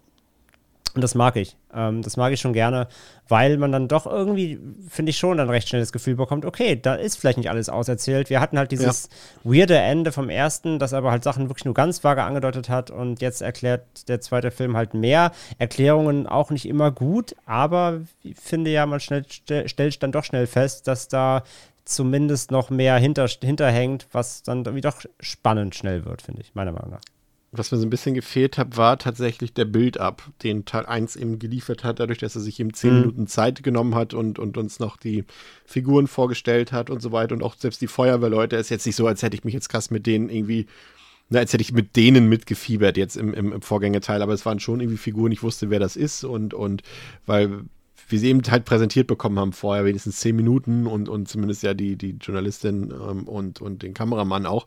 Und das hat hier komplett gefehlt. Du bist ja hier komplett so geführt wie in The Raid, auch im, in, in der ersten Szene. Du siehst, bist quasi schon im Einsatzwagen mit drin, sie steigen aus, zack, ab ins Gebäude. Und äh, das ist so ein bisschen, gerade immer bei, bei einer Thematik, ne, haben wir vorhin schon gesagt, bei Polizisten, bei Söldnern, bei äh, Soldaten und sowas, gerade da, wenn die auch alle noch dieselben Klamotten immer tragen und so weiter und so fort, da wünsche ich mir schon, dass man den einen oder anderen vielleicht mal ein bisschen irgendwas noch an die Hand gibt. Muss ja keine super diepe Background-Story sein, aber dass da vielleicht noch ein weiteres Motiv bei ist oder dass sie wenigstens irgendwie sympathisch sind. Und das hat der Film jetzt hier natürlich wieder nicht gemacht. Das ist jetzt nichts, was für mich den Film irgendwie in irgendeiner Art und Weise großartig abwertet, weil es trotzdem funktioniert, aber ich fand es ein bisschen schade, dass der hier wirklich so straight irgendwie losgeht. Ich weiß nicht. Theresa, hat es bei dir. achso. Äh, Oder André, erst gerne, mach du erst, ist ja nicht schlimm. Ich wollte direkt nur einhaken und halt sagen, dass ich das halt gar nicht so sehe, weil das Geile, Okay. finde ich, ist halt, wenn du halt die Back-to-Back guckst, geht's direkt weiter. Hätten sie jetzt da nochmal angefangen mit, wir machen nochmal 10 Minuten Vorgeschichte von, den, von, den, von diesem SWAT-Team, wie sie zu Hause Bratwurst grillen oder so, wäre ich halt mega genervt gewesen. Nee, das ist auch wieder Ähm, das blödeste Beispiel. Ja, ich weiß, nein, weil es überspitzt natürlich. Aber nee, ich glaube, dann hätte mir was gefehlt. Klar, wenn du den Film für sich alleine guckst, dann ja. Aber wenn du gerade back-to-back guckst, ist es halt so geil, weil das dann wie ein Film wirkt, der einfach nahtlos weitergeht, nur aus einer anderen Perspektive. das mag ich halt schon gerne, weil er da auch wieder keine Zeit verliert, was ich wiederum ihm positiv auslege. Aber klar, der Build-up des ersten ist natürlich in seiner Gan Gesamtheit cooler. Aber wie gesagt, wenn du sie direkt miteinander wegguckst, finde ich es gerade geil, dass er einfach, einfach nahtlos weitermacht. Ich, ich fand Eigentlich- ja, warte kurz, Theresa. Ich Ja. fand ja äh, ein, ein krasser Punkt, das hatte, ist mir aufgefallen, das hat einer unserer Hörer gesagt, der Mike, dass sich, und das ist total offensichtlich, irgendwie ist total krass, dass sich Rack 2 zu Rack 1 verhält wie Aliens zu Alien. Und als, als ich das gelesen habe, dass er das geschrieben hat, dachte ist es mir wie Schuppen vor den Augen gefallen. Also wirklich ist es komplett genauso. Du hast jetzt auf einmal hier die, die, schwer bewaffneten So- Soldaten quasi in Anführungszeichen. Du hast deutlich mehr Action drin. Äh, das ist einfach weniger Horror, mehr Action halt so. Dieses, also André weiß, glaube ich, auch, was ich meine, ne? So ein bisschen dieses, ist, ja, dieses Feeling vom zweiten. Ne? Du hast einfach mehr, mehr Zombies, Mir, mehr. mir ist es gerade, mir sind gerade, mir ist, mir ist es gerade vor Schuppen vor den Augen gefallen, dass du ein Sprichwort richtig gesagt hast. Das tut mir leid, aber es ist die Wahrheit. Nein, Aber- aber absolut, äh, würde ich, würde ich sogar mitgehen, ja. Und noch ein Punkt, bevor ich jetzt nicht Theresa reden darf. Ähm, äh, ist mir auch aufgefallen, was, was, du hast eben so schön gesagt, glaube ich, Chris, von wegen, der erste verkauft so glaubhaft, quasi in Anführungszeichen, so wie Blair Witch, dass es, dass es echt passiert sein könnte, weil er halt so authentisch ist. Der zweite steigt direkt damit ein, dass er zwischen die ersten Sequenzen schon immer ähm, so äh, bla bla bla Presents, also die Firmenlogos einblendet. Das macht der erste nicht. Der erste, der hat- macht alles vorweg und dann geht direkt der Film los. Ja. Es gibt keine einzige Einblendung mehr bis zu den Credits. Der zweite spielt dann schon während der Film läuft schon noch so, so Be- Production Notes am Anfang ein, die das Ganze direkt als Film erscheinen lassen. Auch das nur so ein kleiner Unterschied nochmal direkt. Stimmt.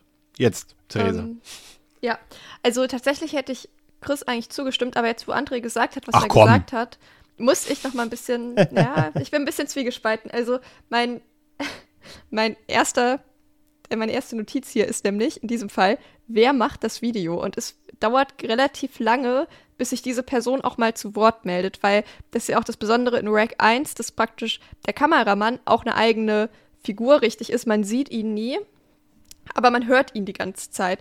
Und hier war das wirklich, dachte ich mir die ganze Zeit, okay, wer, wer ist das? Was hat der für eine Rolle? Und ich hatte dann auch im Verlauf des Films wirklich Probleme damit, ähm, hinterherzukommen, wer dort eigentlich wer ist, weil es dann auch immer noch mal so Kameraswitches gibt. Ja, die haben ja und- auch alle Heimkameras, ne? Ja, und ich dachte mir, ich weiß, dachte mir zwischen so, ich weiß überhaupt nicht, wer da jetzt gerade gestorben ist, wer das von denen sein soll, weil ich dann die Namen nicht zuordnen konnte, halt gepaart wieder mit viel Dunkelheit. Man kann die Leute nicht gut erkennen, die tragen alle das Gleiche, also halt alle irgendwelche, ja, uniformartigen, äh, uniformartige Kleidung so. Und ich hatte damit schon Probleme und ich glaube, man hätte vielleicht so einen Mittelding wählen können, dass man vielleicht dann da in deren Zentrale vielleicht irgendwie kurz die Einweisung bekommt und dann irgendwie so, ja, hier X, Y und Z, ihr geht los hier mit unserem Gesundheitsbeauftragten, dieses und jenes ist irgendwie dort passiert. Los geht's. Also klar, also das, das hätte ich halt irgendwie vielleicht ganz cool gefunden, dass man sich die Leute mal in Ruhe angucken kann, weil ich hatte das Problem im ersten Teil tatsächlich nicht. Ja, sage ich ja. Ähm, Ja, ver verstehe ich, gehe ich mit. Also zu den Kamerawechseln kommen wir dann ebenfalls auf die Story noch. Die, Ja. fand ich, die fand ich gar nicht so unclever, wie die gemacht wurden, damit du auch mal mehr Location-Wechsel hast. Aber ja, vielleicht so ein kurzes Debriefing, ne? Dass man, dass der auch dann, da hätte man sagen, da hätte man auch so ein, auf der Tonspur sagen können, so, und denkt dran, macht eure Bodycameras nicht aus, wir brauchen Beweis, ne? Irgendwie lasst es schön laufen und so, keine Ahnung. Ja, hätte man machen können, definitiv. Dabei machen die doch sonst immer so gerne ihre Bodycams aus. ähm, Uh. Tja, wir sind auch politisch hier. Gleich fünf Hörer verloren. Sorry an die Polizeistelle Nürnberg. Leidenschaftliche Fans. Ähm, ja, finde ich auch. Ähm, das ist ein bisschen, wie gesagt, das ist alles so ein bisschen äh, zusammenhängt, würde ich sagen, die Problematik, die wir da jetzt ein bisschen festgestellt haben. Es ist zum einen natürlich die Übersicht, die dadurch auch so ein bisschen flöten geht, wer filmt hier was. Ich glaube sogar, es war, war nicht sogar der Schauspieler, der den der die Kamera von Pablo im ersten Teil gespielt hat, der führt doch hier auch, nee, der spielt jetzt hier mit als Soldat, glaube ich, irgendwie so, irgendwie so war das. Da war eben auch noch so ein kleiner Cameo-Auftritt sozusagen, also ein Cameo ist es ja dann nicht mehr ein richtiger Auftritt von ihm vor der Kamera mal zu sehen. Aber ja, gehe ich auch komplett mit. Und ein Teil, über den sich natürlich auch streiten lässt, André, ist die Offenbarung der Story und die Erweiterung der Story. Wo kommt das Virus her? Wie ist es entstanden und so weiter und so fort? Diese Vatikan-Story, ne? Die religiöse Thematik, die jetzt auf einmal hier mit reinkommt. Das ist, ähm, ja, vielleicht nicht unbedingt die. Ich weiß nicht genau, ob es eine gute Entscheidung gewesen ist, jetzt dieses Fass dort aufzumachen. Aber ich finde es irgendwie auch angenehm, weil es dann den Film irgendwie doch vom klassischen Zombie-Film entfernt und hier dann eher so eine, eine Exorzismus-Story ist es ja auch nicht, aber der diese, diese, ne, Kirchenhorror-Geschichte mit ähm, Found Footage mischt und das fand ich dann irgendwie schon cool, weil es dann doch was anderes war. Ne? Das hatte, hatte ich so jetzt auch noch nicht gesehen, diese Vermischung der beiden ähm, Thematiken sozusagen. Und das fand ich besser als eben die klassischen Zombies oder Infizierten, dann lieber Besessene. Auch wenn sich, wie gesagt, bis auf, also hier ja dann im späteren Verlauf schon, weil die ja dann auch auf einmal reden und dieses typische wie sagt man, dieses Dämonengelaber, ne? Weiß schon, wenn die denen was ins Ohr flüstern oder irgendwelche Fäkalwörter oder sowas benutzen, ähm, dass das später eingebaut wird. Aber ansonsten merkt man jetzt nicht so viele Unterschiede zunächst, aber ich finde es trotzdem irgendwie ganz cool, weil es halt mal was anderes war. Ja, also bevor ich darauf eingehe, nur kurz, du hast recht, das ist mir gar nicht aufgefallen, oder habe ich nicht mitgeschnitten. Der Pablo, der im ersten Teil die Kamera macht, der heißt auch Pablo Rosso, der Schauspieler. Im ersten Teil Ja. heißt er halt Pablo und hier spielt er halt einen der SWATs und heißt Rosso. Ja, ja, ja genau. Sehr, sehr, sehr, äh, sehr kreativ. Ähm, ja, also natürlich, das ist natürlich so der, der Haupt, in Anführungszeichen Twist, aber ist es ja nicht, weil es wird ja im ersten schon angedeutet, nur um es zu erklären. Ne? Also da sieht man ja nur Ja. die Jesusbilder und so und weiß, okay, irgendwas Religiöses scheint da am Start zu sein. Jetzt im zweiten Teil, ähm, der Reveal halt so, es sind halt Dämonen. Ähm, und ich mag das auch tatsächlich. Ich finde es cool, ähm, dass halt so, äh, es wird das Thema Exorzismus aufgemacht, aber halt mal komplett anders, als wir es jetzt halt von den zigtausend äh, Exorzistenfilmen kennen, die alle seit Jahren schon nur mehr schlecht als recht sind. Mhm. Sondern einfach diese Dämonenbesessenheit auch wie so ein Virus zu erklären. Ne? Also, dass halt Däm Dämonologie so eine Art Virus ist, von dem man halt ergriffen werden kann, dann wird man halt besessen. Ich mag halt diese, diese Idee dahinter irgendwie total gerne. Und dass dann auch ja dieser Owen halt, Surprise, er ist natürlich nicht von der Gesundheitsbehörde, ähm, der Reveal, dass er halt von der Kirche kommt und der Vatikan so eine Geheimoperation dahinter leitet. Klar, ne, das kennt man auch irgendwie, nimmt zum Beispiel John Carpenters Vampire, ne, wo die Kirche ja auch so eine Ja. Hunter-Institution ist. Aber ich mag das gerne, das, das funktioniert irgendwie, finde ich richtig gut und äh, ja, finde ich auch eine coolere Erklärung, eine coolere Herleitung und auch ein coolerer Background der ganzen Geschichte, als wieder zu sagen, es ist halt ein Zombie-Virus. So. Von daher, das mag ich gerne und ähm, klar, du hast ja dann eben diese Ebene, dass, sie, dass die auch reden, weil sie halt ja alle von dieser Madeira, ähm, also die spricht ja dann durch alle, ne, die sind ja irgendwie, da wird ja, Ja. erklärt, dass sie so verbunden sind, so connected alle. Und ähm, dadurch hast du dann die Ebene mit diesem Sprechen halt drin. Und ja dann hier auch mal so ein bisschen dämonischere Züge, wenn sie irgendwie mal an der Decke hängen oder so. Das gibt's ja auch. Oh ja. Das gab es ja im ersten auch so nicht, um das auch nicht vorwegzunehmen, so richtig mit diesem dem, dem, mit den Dämonen. Aber ja, nee, mag ich auch total gerne, funktioniert für mich auch sehr gut in dem ganzen Kontext. Den, den Krabbler haben wir gleich noch. Theresa, wie, fand, wie fandst du das? Also, dass diese religiöse Thematik erweitert wurde? Ja, das ist eine gute Frage. Also ich, ich bin da so ein bisschen planlos auch wieder, was ich mir als Alternative gewünscht hätte. Gleichzeitig, ähm, ja, jetzt sind hier eigentlich zwei Sachen vereint, die ich nicht so gerne mag. Ich bin auch nicht so der Fan von Exorzismusfilmen. Ähm, und hier hatten wir halt auch wieder so ein paar Sachen, die ich einfach immer cringe finde. Also du hast gerade eben schon diese ganzen Fäkalwörtern und so. Ich finde das einfach immer einfach nur sau unangenehm. und ich finde das auch nicht gruselig. Und ja, das sind irgendwie dann wieder so Tropes, die mich gestört haben irgendwie. Gleichzeitig ist es vermutlich die bessere Entscheidung gewesen, das muss ich halt auch sagen, als jetzt hier wieder einen Basic-Zombie-Film draus zu machen. Vor allem, weil man, also vor allem, weil es halt so konträr ist zu dem, was man halt im ersten Film erwartet hat. Und weil wir halt dadurch jetzt halt auch eine andere, ja, ich sag mal, Bekämpfungsart irgendwie haben. Und ich fand das eigentlich, ähm, würde ich sagen, deswegen am Ende des Tages doch okay bis gut. Ja.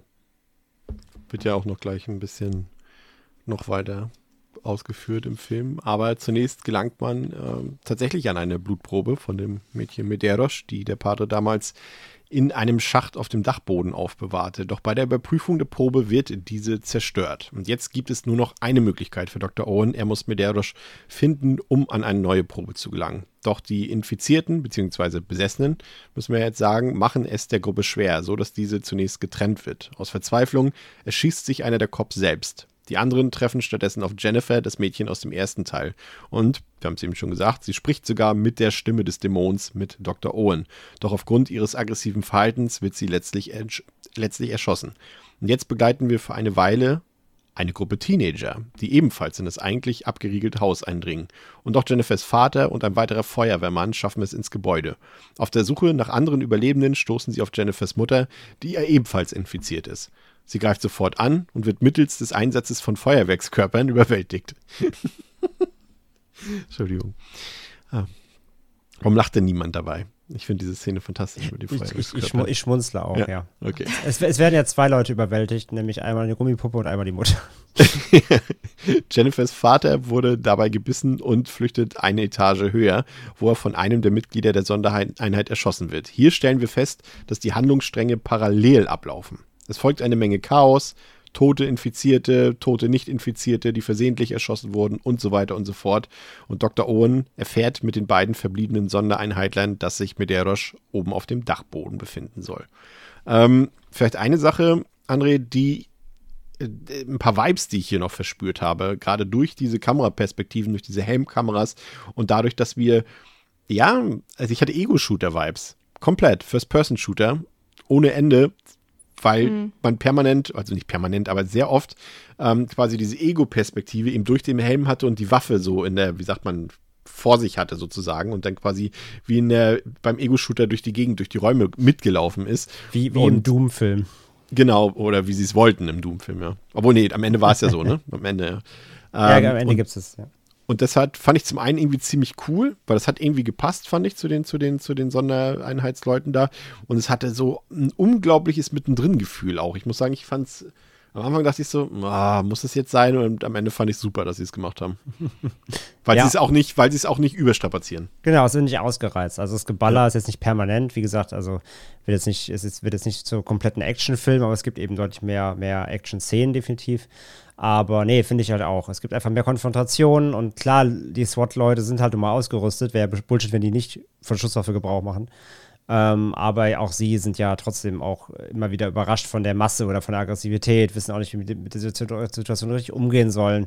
Also sie laufen jetzt ja nicht durch, da wie, wie Rambo und Man alles nieder, so ist es ja auch nicht. Ne? Von daher, ich finde, haben ja. ganz guten, ganz guten Mittelweg gefunden, wie sie zwar sich deutlich, also sie sind deutlich wehrhafter als eben die Figuren im ersten Teil, aber sie sind jetzt auch nicht äh, MVP und ähm, haben God-Mode an und rennen da durch und keiner kann ihnen was. So ist es jetzt zum Glück auch nicht. Von daher finde ich das eigentlich ganz gelungen. Ähm, eine richtig Vor allem unterscheidet es sich dann auch deutlich vom ersten Teil. Das ist ja auch noch der Punkt, der dazu kommt, ne? Absolut, ja, ja. Die ganze Tonalität wirkt dann durch anders. Äh, ich finde, da ist immer noch genug Horror. Aber wie gesagt, es ist, ist ein bisschen, als ob du bei, bei den Resident Evil Games diesen, diesen SWAT-Modus spielst. Du bist halt einfach besser ausgestattet so. Aber es passt ja auch. Aber nichtsdestotrotz, wie gesagt, ein falscher Move irgendwie und du bist trotzdem in der Gefahrensituation, gerade wenn sie dann irgendwie anfangen, ähm, auch eigenen Kollegen gegenüberzustehen, die jetzt verwandelt sind und so und nicht wissen, wie, was machen sie, oder gerade wenn Kinder ins Spiel kommen. Du merkst halt immer wieder, dass sie von der Situation überfordert sind und das, finde ich, funktioniert gut. Die sind ja überhaupt keine, sind keine abgebrühten Wichser, die dadurch alles wegmailen, sondern sie wissen selber immer nicht, wie sie handeln sollen. Und das, finde ich, funktioniert dadurch. Ähm, was ich auch sagen wollte, was mich richtig, äh, die, die Szene, die mich richtig nervt immer wieder, ist, wenn sie diesen, also wenn der Dr. Owen diese Sample-Probe aus diesem Kühlschrank kriegt, ein Kühlschrank in einem Lüftungsschacht, auch super weird einfach die Szene. Ähm, und sie macht, der macht diesen Bluttest und das fängt ja an zu brennen. Ja. Und dann fängt ja das Röhrchen, wo der, das restliche Blut, Blut ist, auch an zu brennen, was der SWAT-Typ in der Hand hat. Und seine Reaktion ist natürlich nicht auspusten, sondern direkt auf den Boden werfen. Und was auch super dumm ist. Aber dann, dann schwenkt die Kamera auf dieses Blut, auf, auf, die, auf das ähm, Reagenzglas. Und ja, es ist halt in der Mitte durchgebrochen, aber hinten ist immer noch ein bisschen Blut drin. Ja. Und anstatt überhaupt versuchen, das noch zu extrahieren, direkt so fängt der Owen an rum zu Sachen durch die zu treten. Na, so eine Scheiße, jetzt über aufgeschmissen. Ich denke, da ist doch noch Blut. Nimm's, guck doch jetzt doch erstmal an. Das finde ich, es geht ein bisschen zu schnell, wie er es einfach direkt aufgibt. Ähm, das nervt mich, das hat mich ein bisschen immer genervt. Und ich muss halt sagen, dieser ganze, erstmal dieser Arc, zumindest wie er aufgebaut wird mit diesem, dieser Kindergruppe, der ist leider auch für mich so das, Ja, das Lowlight des Films, das, weil das der, ist Theresas Thema. der fuckt mich leider ein bisschen ab, ja. So, Du hast genug gesagt, was dich genervt hat. Theresa, haben dich die Teenager genervt, die dann kamen? Ja, die haben mich genervt, Warum? weil sie nervig und unnötig waren. Um das kurz und knapp zusammenzufassen. Ich weiß auch gar nicht, was ich da großartig weiter zu sagen soll. Halt Muss doch irgendwie nicht. so ich ich habe überlegt, ob Ja. sie tatsächlich einfach nur dabei waren, um den Ja, Bodycount zu erhöhen. Ja. Ich glaube, es ist halt einfach Filmmaterial gewesen. Und das ist halt das, was ich ja am ersten Teil so gut fand, dass es sich nicht nach Filmmaterial angezogen, äh, angezogen, angefühlt hat. Und jetzt sind da äh, auf einmal so drei random Teenager, die auf dem Dach rumhampeln, dann irgendwie durch die Kanalisation da reinkommen und dann halt da drin sind und logischerweise alle irgendwie sterben und halt aber ansonsten nicht wirklich ähm, eine Relevanz haben. Also die hätte ich wirklich nicht gebraucht. Ich fand sie von, also die Charaktere waren nervig und ja, unnötig waren sie auch noch. Das, das ist halt ein Punkt. Es ist halt, sie haben was Unnötiges drin mit den Teenagern, er, erzählen damit aber wieder fast schon was Geniales, einen genialen Kniff, dass sie nämlich einfach diese Handlungsstränge haben parallel ablaufen lassen die ganze Zeit. Auch zum ersten Teil, ja. Und äh, das finde ich wiederum irgendwie cool. Das sind so ein paar Ungereimtheiten da, die sich dann ergeben, ne, gegenseitig, gerade wenn man die Filme im Back-to-Back guckt. Aber das mochte ich irgendwie wieder, diese Idee, die dahinter steckt, André. Ja, das muss, also das ist halt der Punkt. Ich mochte, ich hasse, ich hasse die Charaktere, weil sie einfach wirklich einfach super nervig sind. Ähm, gerade auch dann, wenn sie schon drin sind, sie merken, da passiert gerade richtig Shit, das ist keine gute Idee gewesen. Und der eine Junge trotzdem ganze Zeit so voll bockig ist und dem Polizisten auch oder halt dem, dem, diesem Feuerwehrmann äh, komplett respektlos gegenüber so, ja, nee, ich gehe halt nicht mehr. Und dann kriegt er eine Backpfeife und heult dann rum, so, weißt du, so, Alter. ähm, die nerven so krass. Aber genau, den, den, den, den, den Kniff, den sie damit eben machen im Film, den mag ich halt auch wiederum auch. Weil wenn du dann raffst, irgendwann, ach krass, guck mal, jetzt begegnen die sich da und so. Und das meine ich mit den verschiedenen Kameraperspektiven. Ähm, das, das mag ich halt wieder. Wobei eben genau wieder bei der Jugendgruppe wieder klar auch die, der Frage zu hinterfragen ist, natürlich haben die eine Kamera, ne? Natürlich nehmen die die jetzt mit. Und das ist halt so super Zufall, random reingeworfen in den Film. Ja, du hast ja quasi zwei Kameras, also wie gesagt, man muss ja dazu sehen, also es läuft ja auch parallel mit dem ersten Teil ab und du hast also quasi zwei Kamerateams, die zeitgleich durch dieses Gebäude laufen. Das ist schon ein sehr großer Zufall.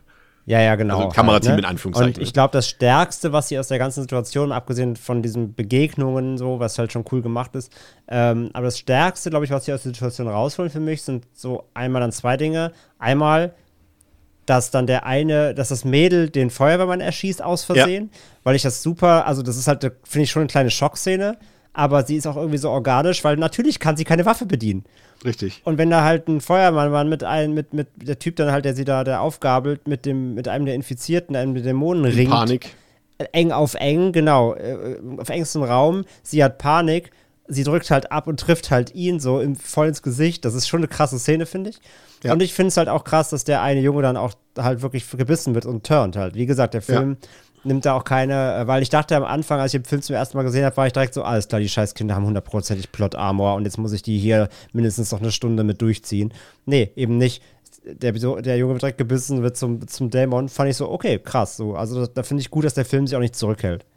Vor allem äh, auch, genau, generell, das, ne, Dr. Owen schießt ja auch noch das eine Kind mit so einem krassen Headshot irgendwie da. Das oh ja, der, das eine Dämonenkind ballert ja. seinen Kopf weg, wo dann die SWAT Leute auch richtig krass schockiert sind, stimmt. Ja, ja, ja. total. Und da, da fällt mir auch auf, das ist vielleicht auch noch ein Punkt, der ganz interessant ist. Du siehst natürlich auch das höhere Budget. Ne? Also, das ist alles schon ein bisschen hochwertiger. Ich finde, die, die Effekte sind noch mal besser als im ersten Teil. Das Make-up, also die in Anführungszeichen Zombies oder Besessenen sehen noch mal krasser aus. Und wie gesagt, ich finde den wirklich relativ brutal. Also, äh, da geizt nicht mit Blutfontänen, würde ich mal sagen. Also, das ist schon, schon äh, amtlich und hat, wie gesagt, wir haben es, Anne, du hast ja vorhin schon die eine Szene angesprochen, der hat auch wieder ein paar echt, echt geile Schockmomente mit bei, als da eine Besessene oben an der Decke lang krabbelt. Denn das ist natürlich eine Sache, die man schon in anderen Filmen mit dieser Thematik gesehen hat. Aber in Found Footage wirkt es halt nochmal besonders effektiv, finde ich. Ja, ne? vor allem, also wenn du aus dem ersten kommst, da nicht hattest, weil sie das da ja. so revealed haben. Und dann kommst ja. du in den zweiten, hast dann das, das ist halt schon geil. Ja, ja. Mit, dem, ja. mit der Gewalt bin ich aber auch bei Theresa, weil sie auch vorhin sagt, das ist halt so. Die, die Gewalt ist aber, also A, ist die inflationäre natürlich beim zweiten, aber eben auch zum Beispiel die Headshots und so, die, die sind, meine ich, alle digital. Und beim ersten zum ja, Beispiel, der erste Biss, wenn die Großmutter dem Polizisten da so richtig das Fleisch rausreißt, das ist alles handgemacht. So richtig so, so ziehen die, Sehnen mit raus. Das ist schon härter. Ich finde, der erste wirkt härter in seiner reduzierten Art, in seinen praktischen Effekten. Der zweite wird dann halt, was die Blutfontänen und Headshots angeht, dann ein bisschen inflationärer, was natürlich jetzt nicht weniger, weniger hart in dem Sinne macht. Aber ich finde, der erste hat da doch mehr, mehr Shock-Value, was, was die Brutalität angeht. Der zweite wird dann so ein bisschen inflationärer. Ja, das stimmt. Und meine, meine Lieblingsszene bleibt trotzdem das, das Feuerwerk im, im, im, Mund der infizierten Mutter. Ich muss sagen, das ist tatsächlich eine Stelle, da muss ich auch wirklich jedes Mal lachen, weil Ja, weil die auch so hin und her knallt an die Wände ja, ja. und so. Und dann, genau, und dann diese Geräusche, die Feuerwerk halt so macht, so dieses und sowas da. Das ist schon ähm, irgendwie witzig, muss ich gestehen, und gleichzeitig halt irgendwie auch eine lustige Idee. Aber auch hier ähm, generell vielleicht nochmal, Theresa, auch der Hinweis, ne, das Ding ist so knackig durchgepaced, ne, wieder hohes Tempo durchgängig unterhaltsam. Ich kann nicht sagen, natürlich, wie gesagt, da sind ein paar Figuren bei, die vielleicht nervig sind und so weiter. Aber der eigentliche Unterhaltungswert des Films ist halt durchgängig auf Anschlag, ne? Also finde ich zumindest. Ja, das stimmt auch hier wieder. Also genau, jetzt so die Teenies sind halt so ein bisschen Füllsequenz, aber auch die sind ja mit einem guten Tempo eingebunden. Also die plätschern da auch nicht so vor sich her. Das geht da ja, wie Andrea auch schon gesagt hat, dann auch wirklich. Außer der Kanalisation. Das, ja, da plätschern sie. ähm, ja, mehr habe ich dazu jetzt auch nicht zu sagen. jetzt hast du es kaputt gemacht. Ähm, aber jetzt kommt die größte Überraschung. Angela, die TV-Reporterin aus dem ersten Teil, ist doch noch am Leben. Und die verbliebene Truppe will nun gemeinsam auf dem Dachboden gehen, um Medeiros in der Dunkelheit zu suchen. Und auf dem Weg finden sie eine Geheimtür, hinter der schon Medeiros lauert, die anschließend von Angela erschossen wird. Damit wäre der Auftrag eigentlich erfüllt, doch Dr. Owen gibt keinen Befehl zur Evakuierung und wird deshalb von Angela niedergeschlagen. Sie imitiert plötzlich Owens Stimme und holt damit Hilfe. Und uns wird klar, dass auch mit Angela etwas nicht stimmt. Und dann erfahren wir, warum, indem wir die Fortsetzung des Endes von Teil 1 sehen. Angela wird in die Dunkelheit gezogen und Medeiros überträgt ihr den Parasiten. Anschließend kommt die Sondereinheit dann in die Dachgeschosswohnung und wir sehen, wie sich Angela mit der Kamera versteckt hat. Ja, André, Nee, erst Theresa. Antrella lebt noch. A, Überraschung für dich. Und B, ihre Transformation zur äh, Ripley quasi oder zum Badass. Ähm, überraschend, nachvollziehbar. Ja, also ich hatte schon irgendwie damit gerechnet, dass sie wiederkommt, weil das Ende ja im ersten Teil irgendwie schon so ein bisschen offen war und ja schon klar war, dass sie noch irgendwie in dem Haus ist. Und weil sie uns noch nicht als, äh, ja, jetzt nicht Infizierte, sondern Besessene entgegengekommen ist, ist die Wahrscheinlichkeit relativ hoch gewesen. Und ich fand es eigentlich ganz cool, dass sie nochmal auch mit eingebunden wurde. Ähm, ja, dass sie jetzt dann praktisch die Hüterin des Dämons ist. Es ist halt wieder so Exorzismuskram, der mich nicht ganz so abholt, aber irgendwie total viel Sinn ergibt. Ich frage mich halt nur, warum der Dämon sich irgendwie in manchen Leuten so gut beherrschen kann, wie halt bei ihr. Mhm. Und bei anderen halt ja wirklich so komplett ungehemmt auf andere Leute losgeht. Ob das halt wirklich so taktisch, ob, ob dieser ich weiß Dämon nicht, ob so er merkt, ob, ob, er quasi merkt, dass er mit seinem vorherigen Vorgehen nicht weitergekommen ist und jetzt anders handelt irgendwie. Vielleicht deswegen. Ja, ich weiß nicht, ob das so schlau ich, ist. Ich weiß es nicht, aber entsprechend, also ich fand es relativ sinnig, dass es so gemacht wurde. Und äh, dieser Film hat halt so ganz viele Sachen auch wieder, da habe ich nicht so eine richtige Meinung zu. Ich wüsste nicht, wie man es anders hätte machen können.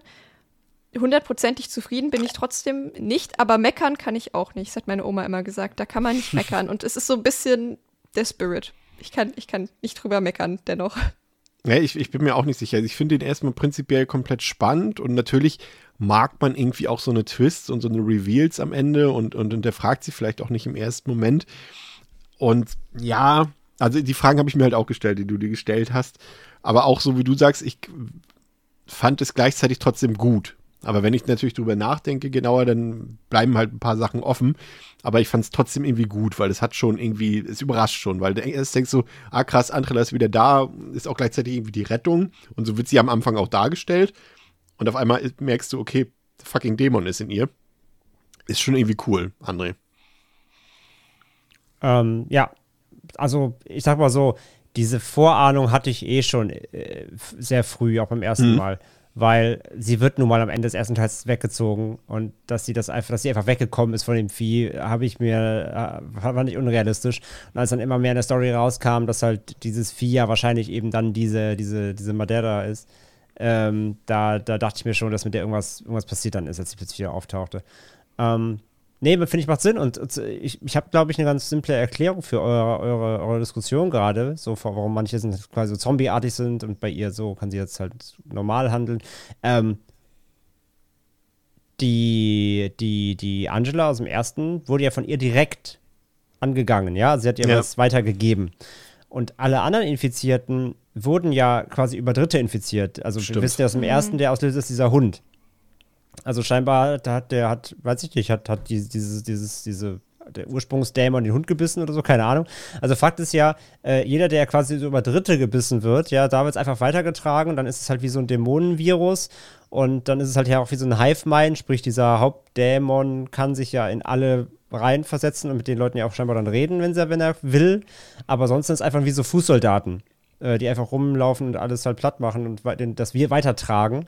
Aber halt scheinbar ja die, die Menschen, wo das irgendwann dieses Wurm, Wurmrülpsfieder weitergegeben wird, dieser Embryo, whatever, diese, so, da, da, da schlüpft sie quasi so richtig rein und lebt dann da, der, Stimmt, da ja. schlüpft der Dämon rein und lebt dann da als, äh, ja, richtig weiter mit vollem Bewusstsein oder so, so habe ich mir das halt quasi erklärt. Also jeder, der über Dritte weitergebissen wird, übertragen wird, ist dann eher so Fußsoldatmäßig. Also, in der Summe hat es uns gefallen, das Ende, ja? Habe ich jetzt so vernommen. Keine Widerrede. Äh, okay. Äh, ja, ja, weil er auch halt den, Bogen, den Bogen wieder, man den Bogen wieder schlägt halt, ja. finde ich halt. Das mag ich halt wieder. Es ist immer mhm, so diese, dieser schlüssige Bogen, dass das Ganze als Gesamtkonzept da nichts verliert, sondern durchdacht ist, dass es halt diese Anschlusspunkte immer gibt. Das mag ich halt und vor allem auch gleichzeitig wieder A, natürlich die nächste Fortsetzung ankündigt und vor allem das auf so eine fiese Art und Weise macht, weil sie ruft ja quasi noch Hilfe und, und sagt ja quasi jetzt mit Dr. Owens Stimme, jetzt könnt ihr reinkommen und das Gebäude evakuieren. Das ja, heißt, Lockdown schon die nächsten Opfer, ne? Ja, vor allem halt, sie, sie, geht in die Freiheit. Also das, der Dämon ja. wird halt rauskommen, so. Ja. Und das Ende finde ich fies und cool und gleichzeitig halt traurig, weil wir wissen, wie es nicht weitergegangen ist. Dazu sage ich erstmal noch nichts. So, das machen wir nicht so. Ähm, ich finde, das ist wieder ein komplett super unterhaltsamer Film, rasanter Film, hat, bringt ein paar neue Nuancen rein, allein durch das dargestellte Klientel quasi, ne? Also wir haben eine andere Perspektive darauf. Äh, die Leute sind in einer anderen Situation. Sie sind zwar im selben Gebäude, aber sie sind natürlich hier, André hat es vorhin gut geschildert, im Gegensatz zu Andrella und Pablo im ersten Teil sind die hier stark bewaffnet, also sie haben andere Möglichkeiten. Und das nutzt der Film auch, äh, bringt dadurch ein paar neue audiovisuelle Elemente in das ganze Spiel rein, ist auch wie gesagt, handwerklich wieder super höheres Production Value. Ich finde, der hat auch wieder einige super, super intensive Szenen bei, ähm, die einen echt auch, auch packen und, und auch gruseln können, auf jeden Fall. Ähm, kann ich nicht drüber meckern, aber es sind hier halt im Vergleich zum ersten Teil ein paar Sachen bei, die so ein bisschen, ja, vielleicht ein bisschen den Spaß rauben. Die Teenager sind wir uns, glaube ich, einig, fanden wir jetzt alle unnötig irgendwie.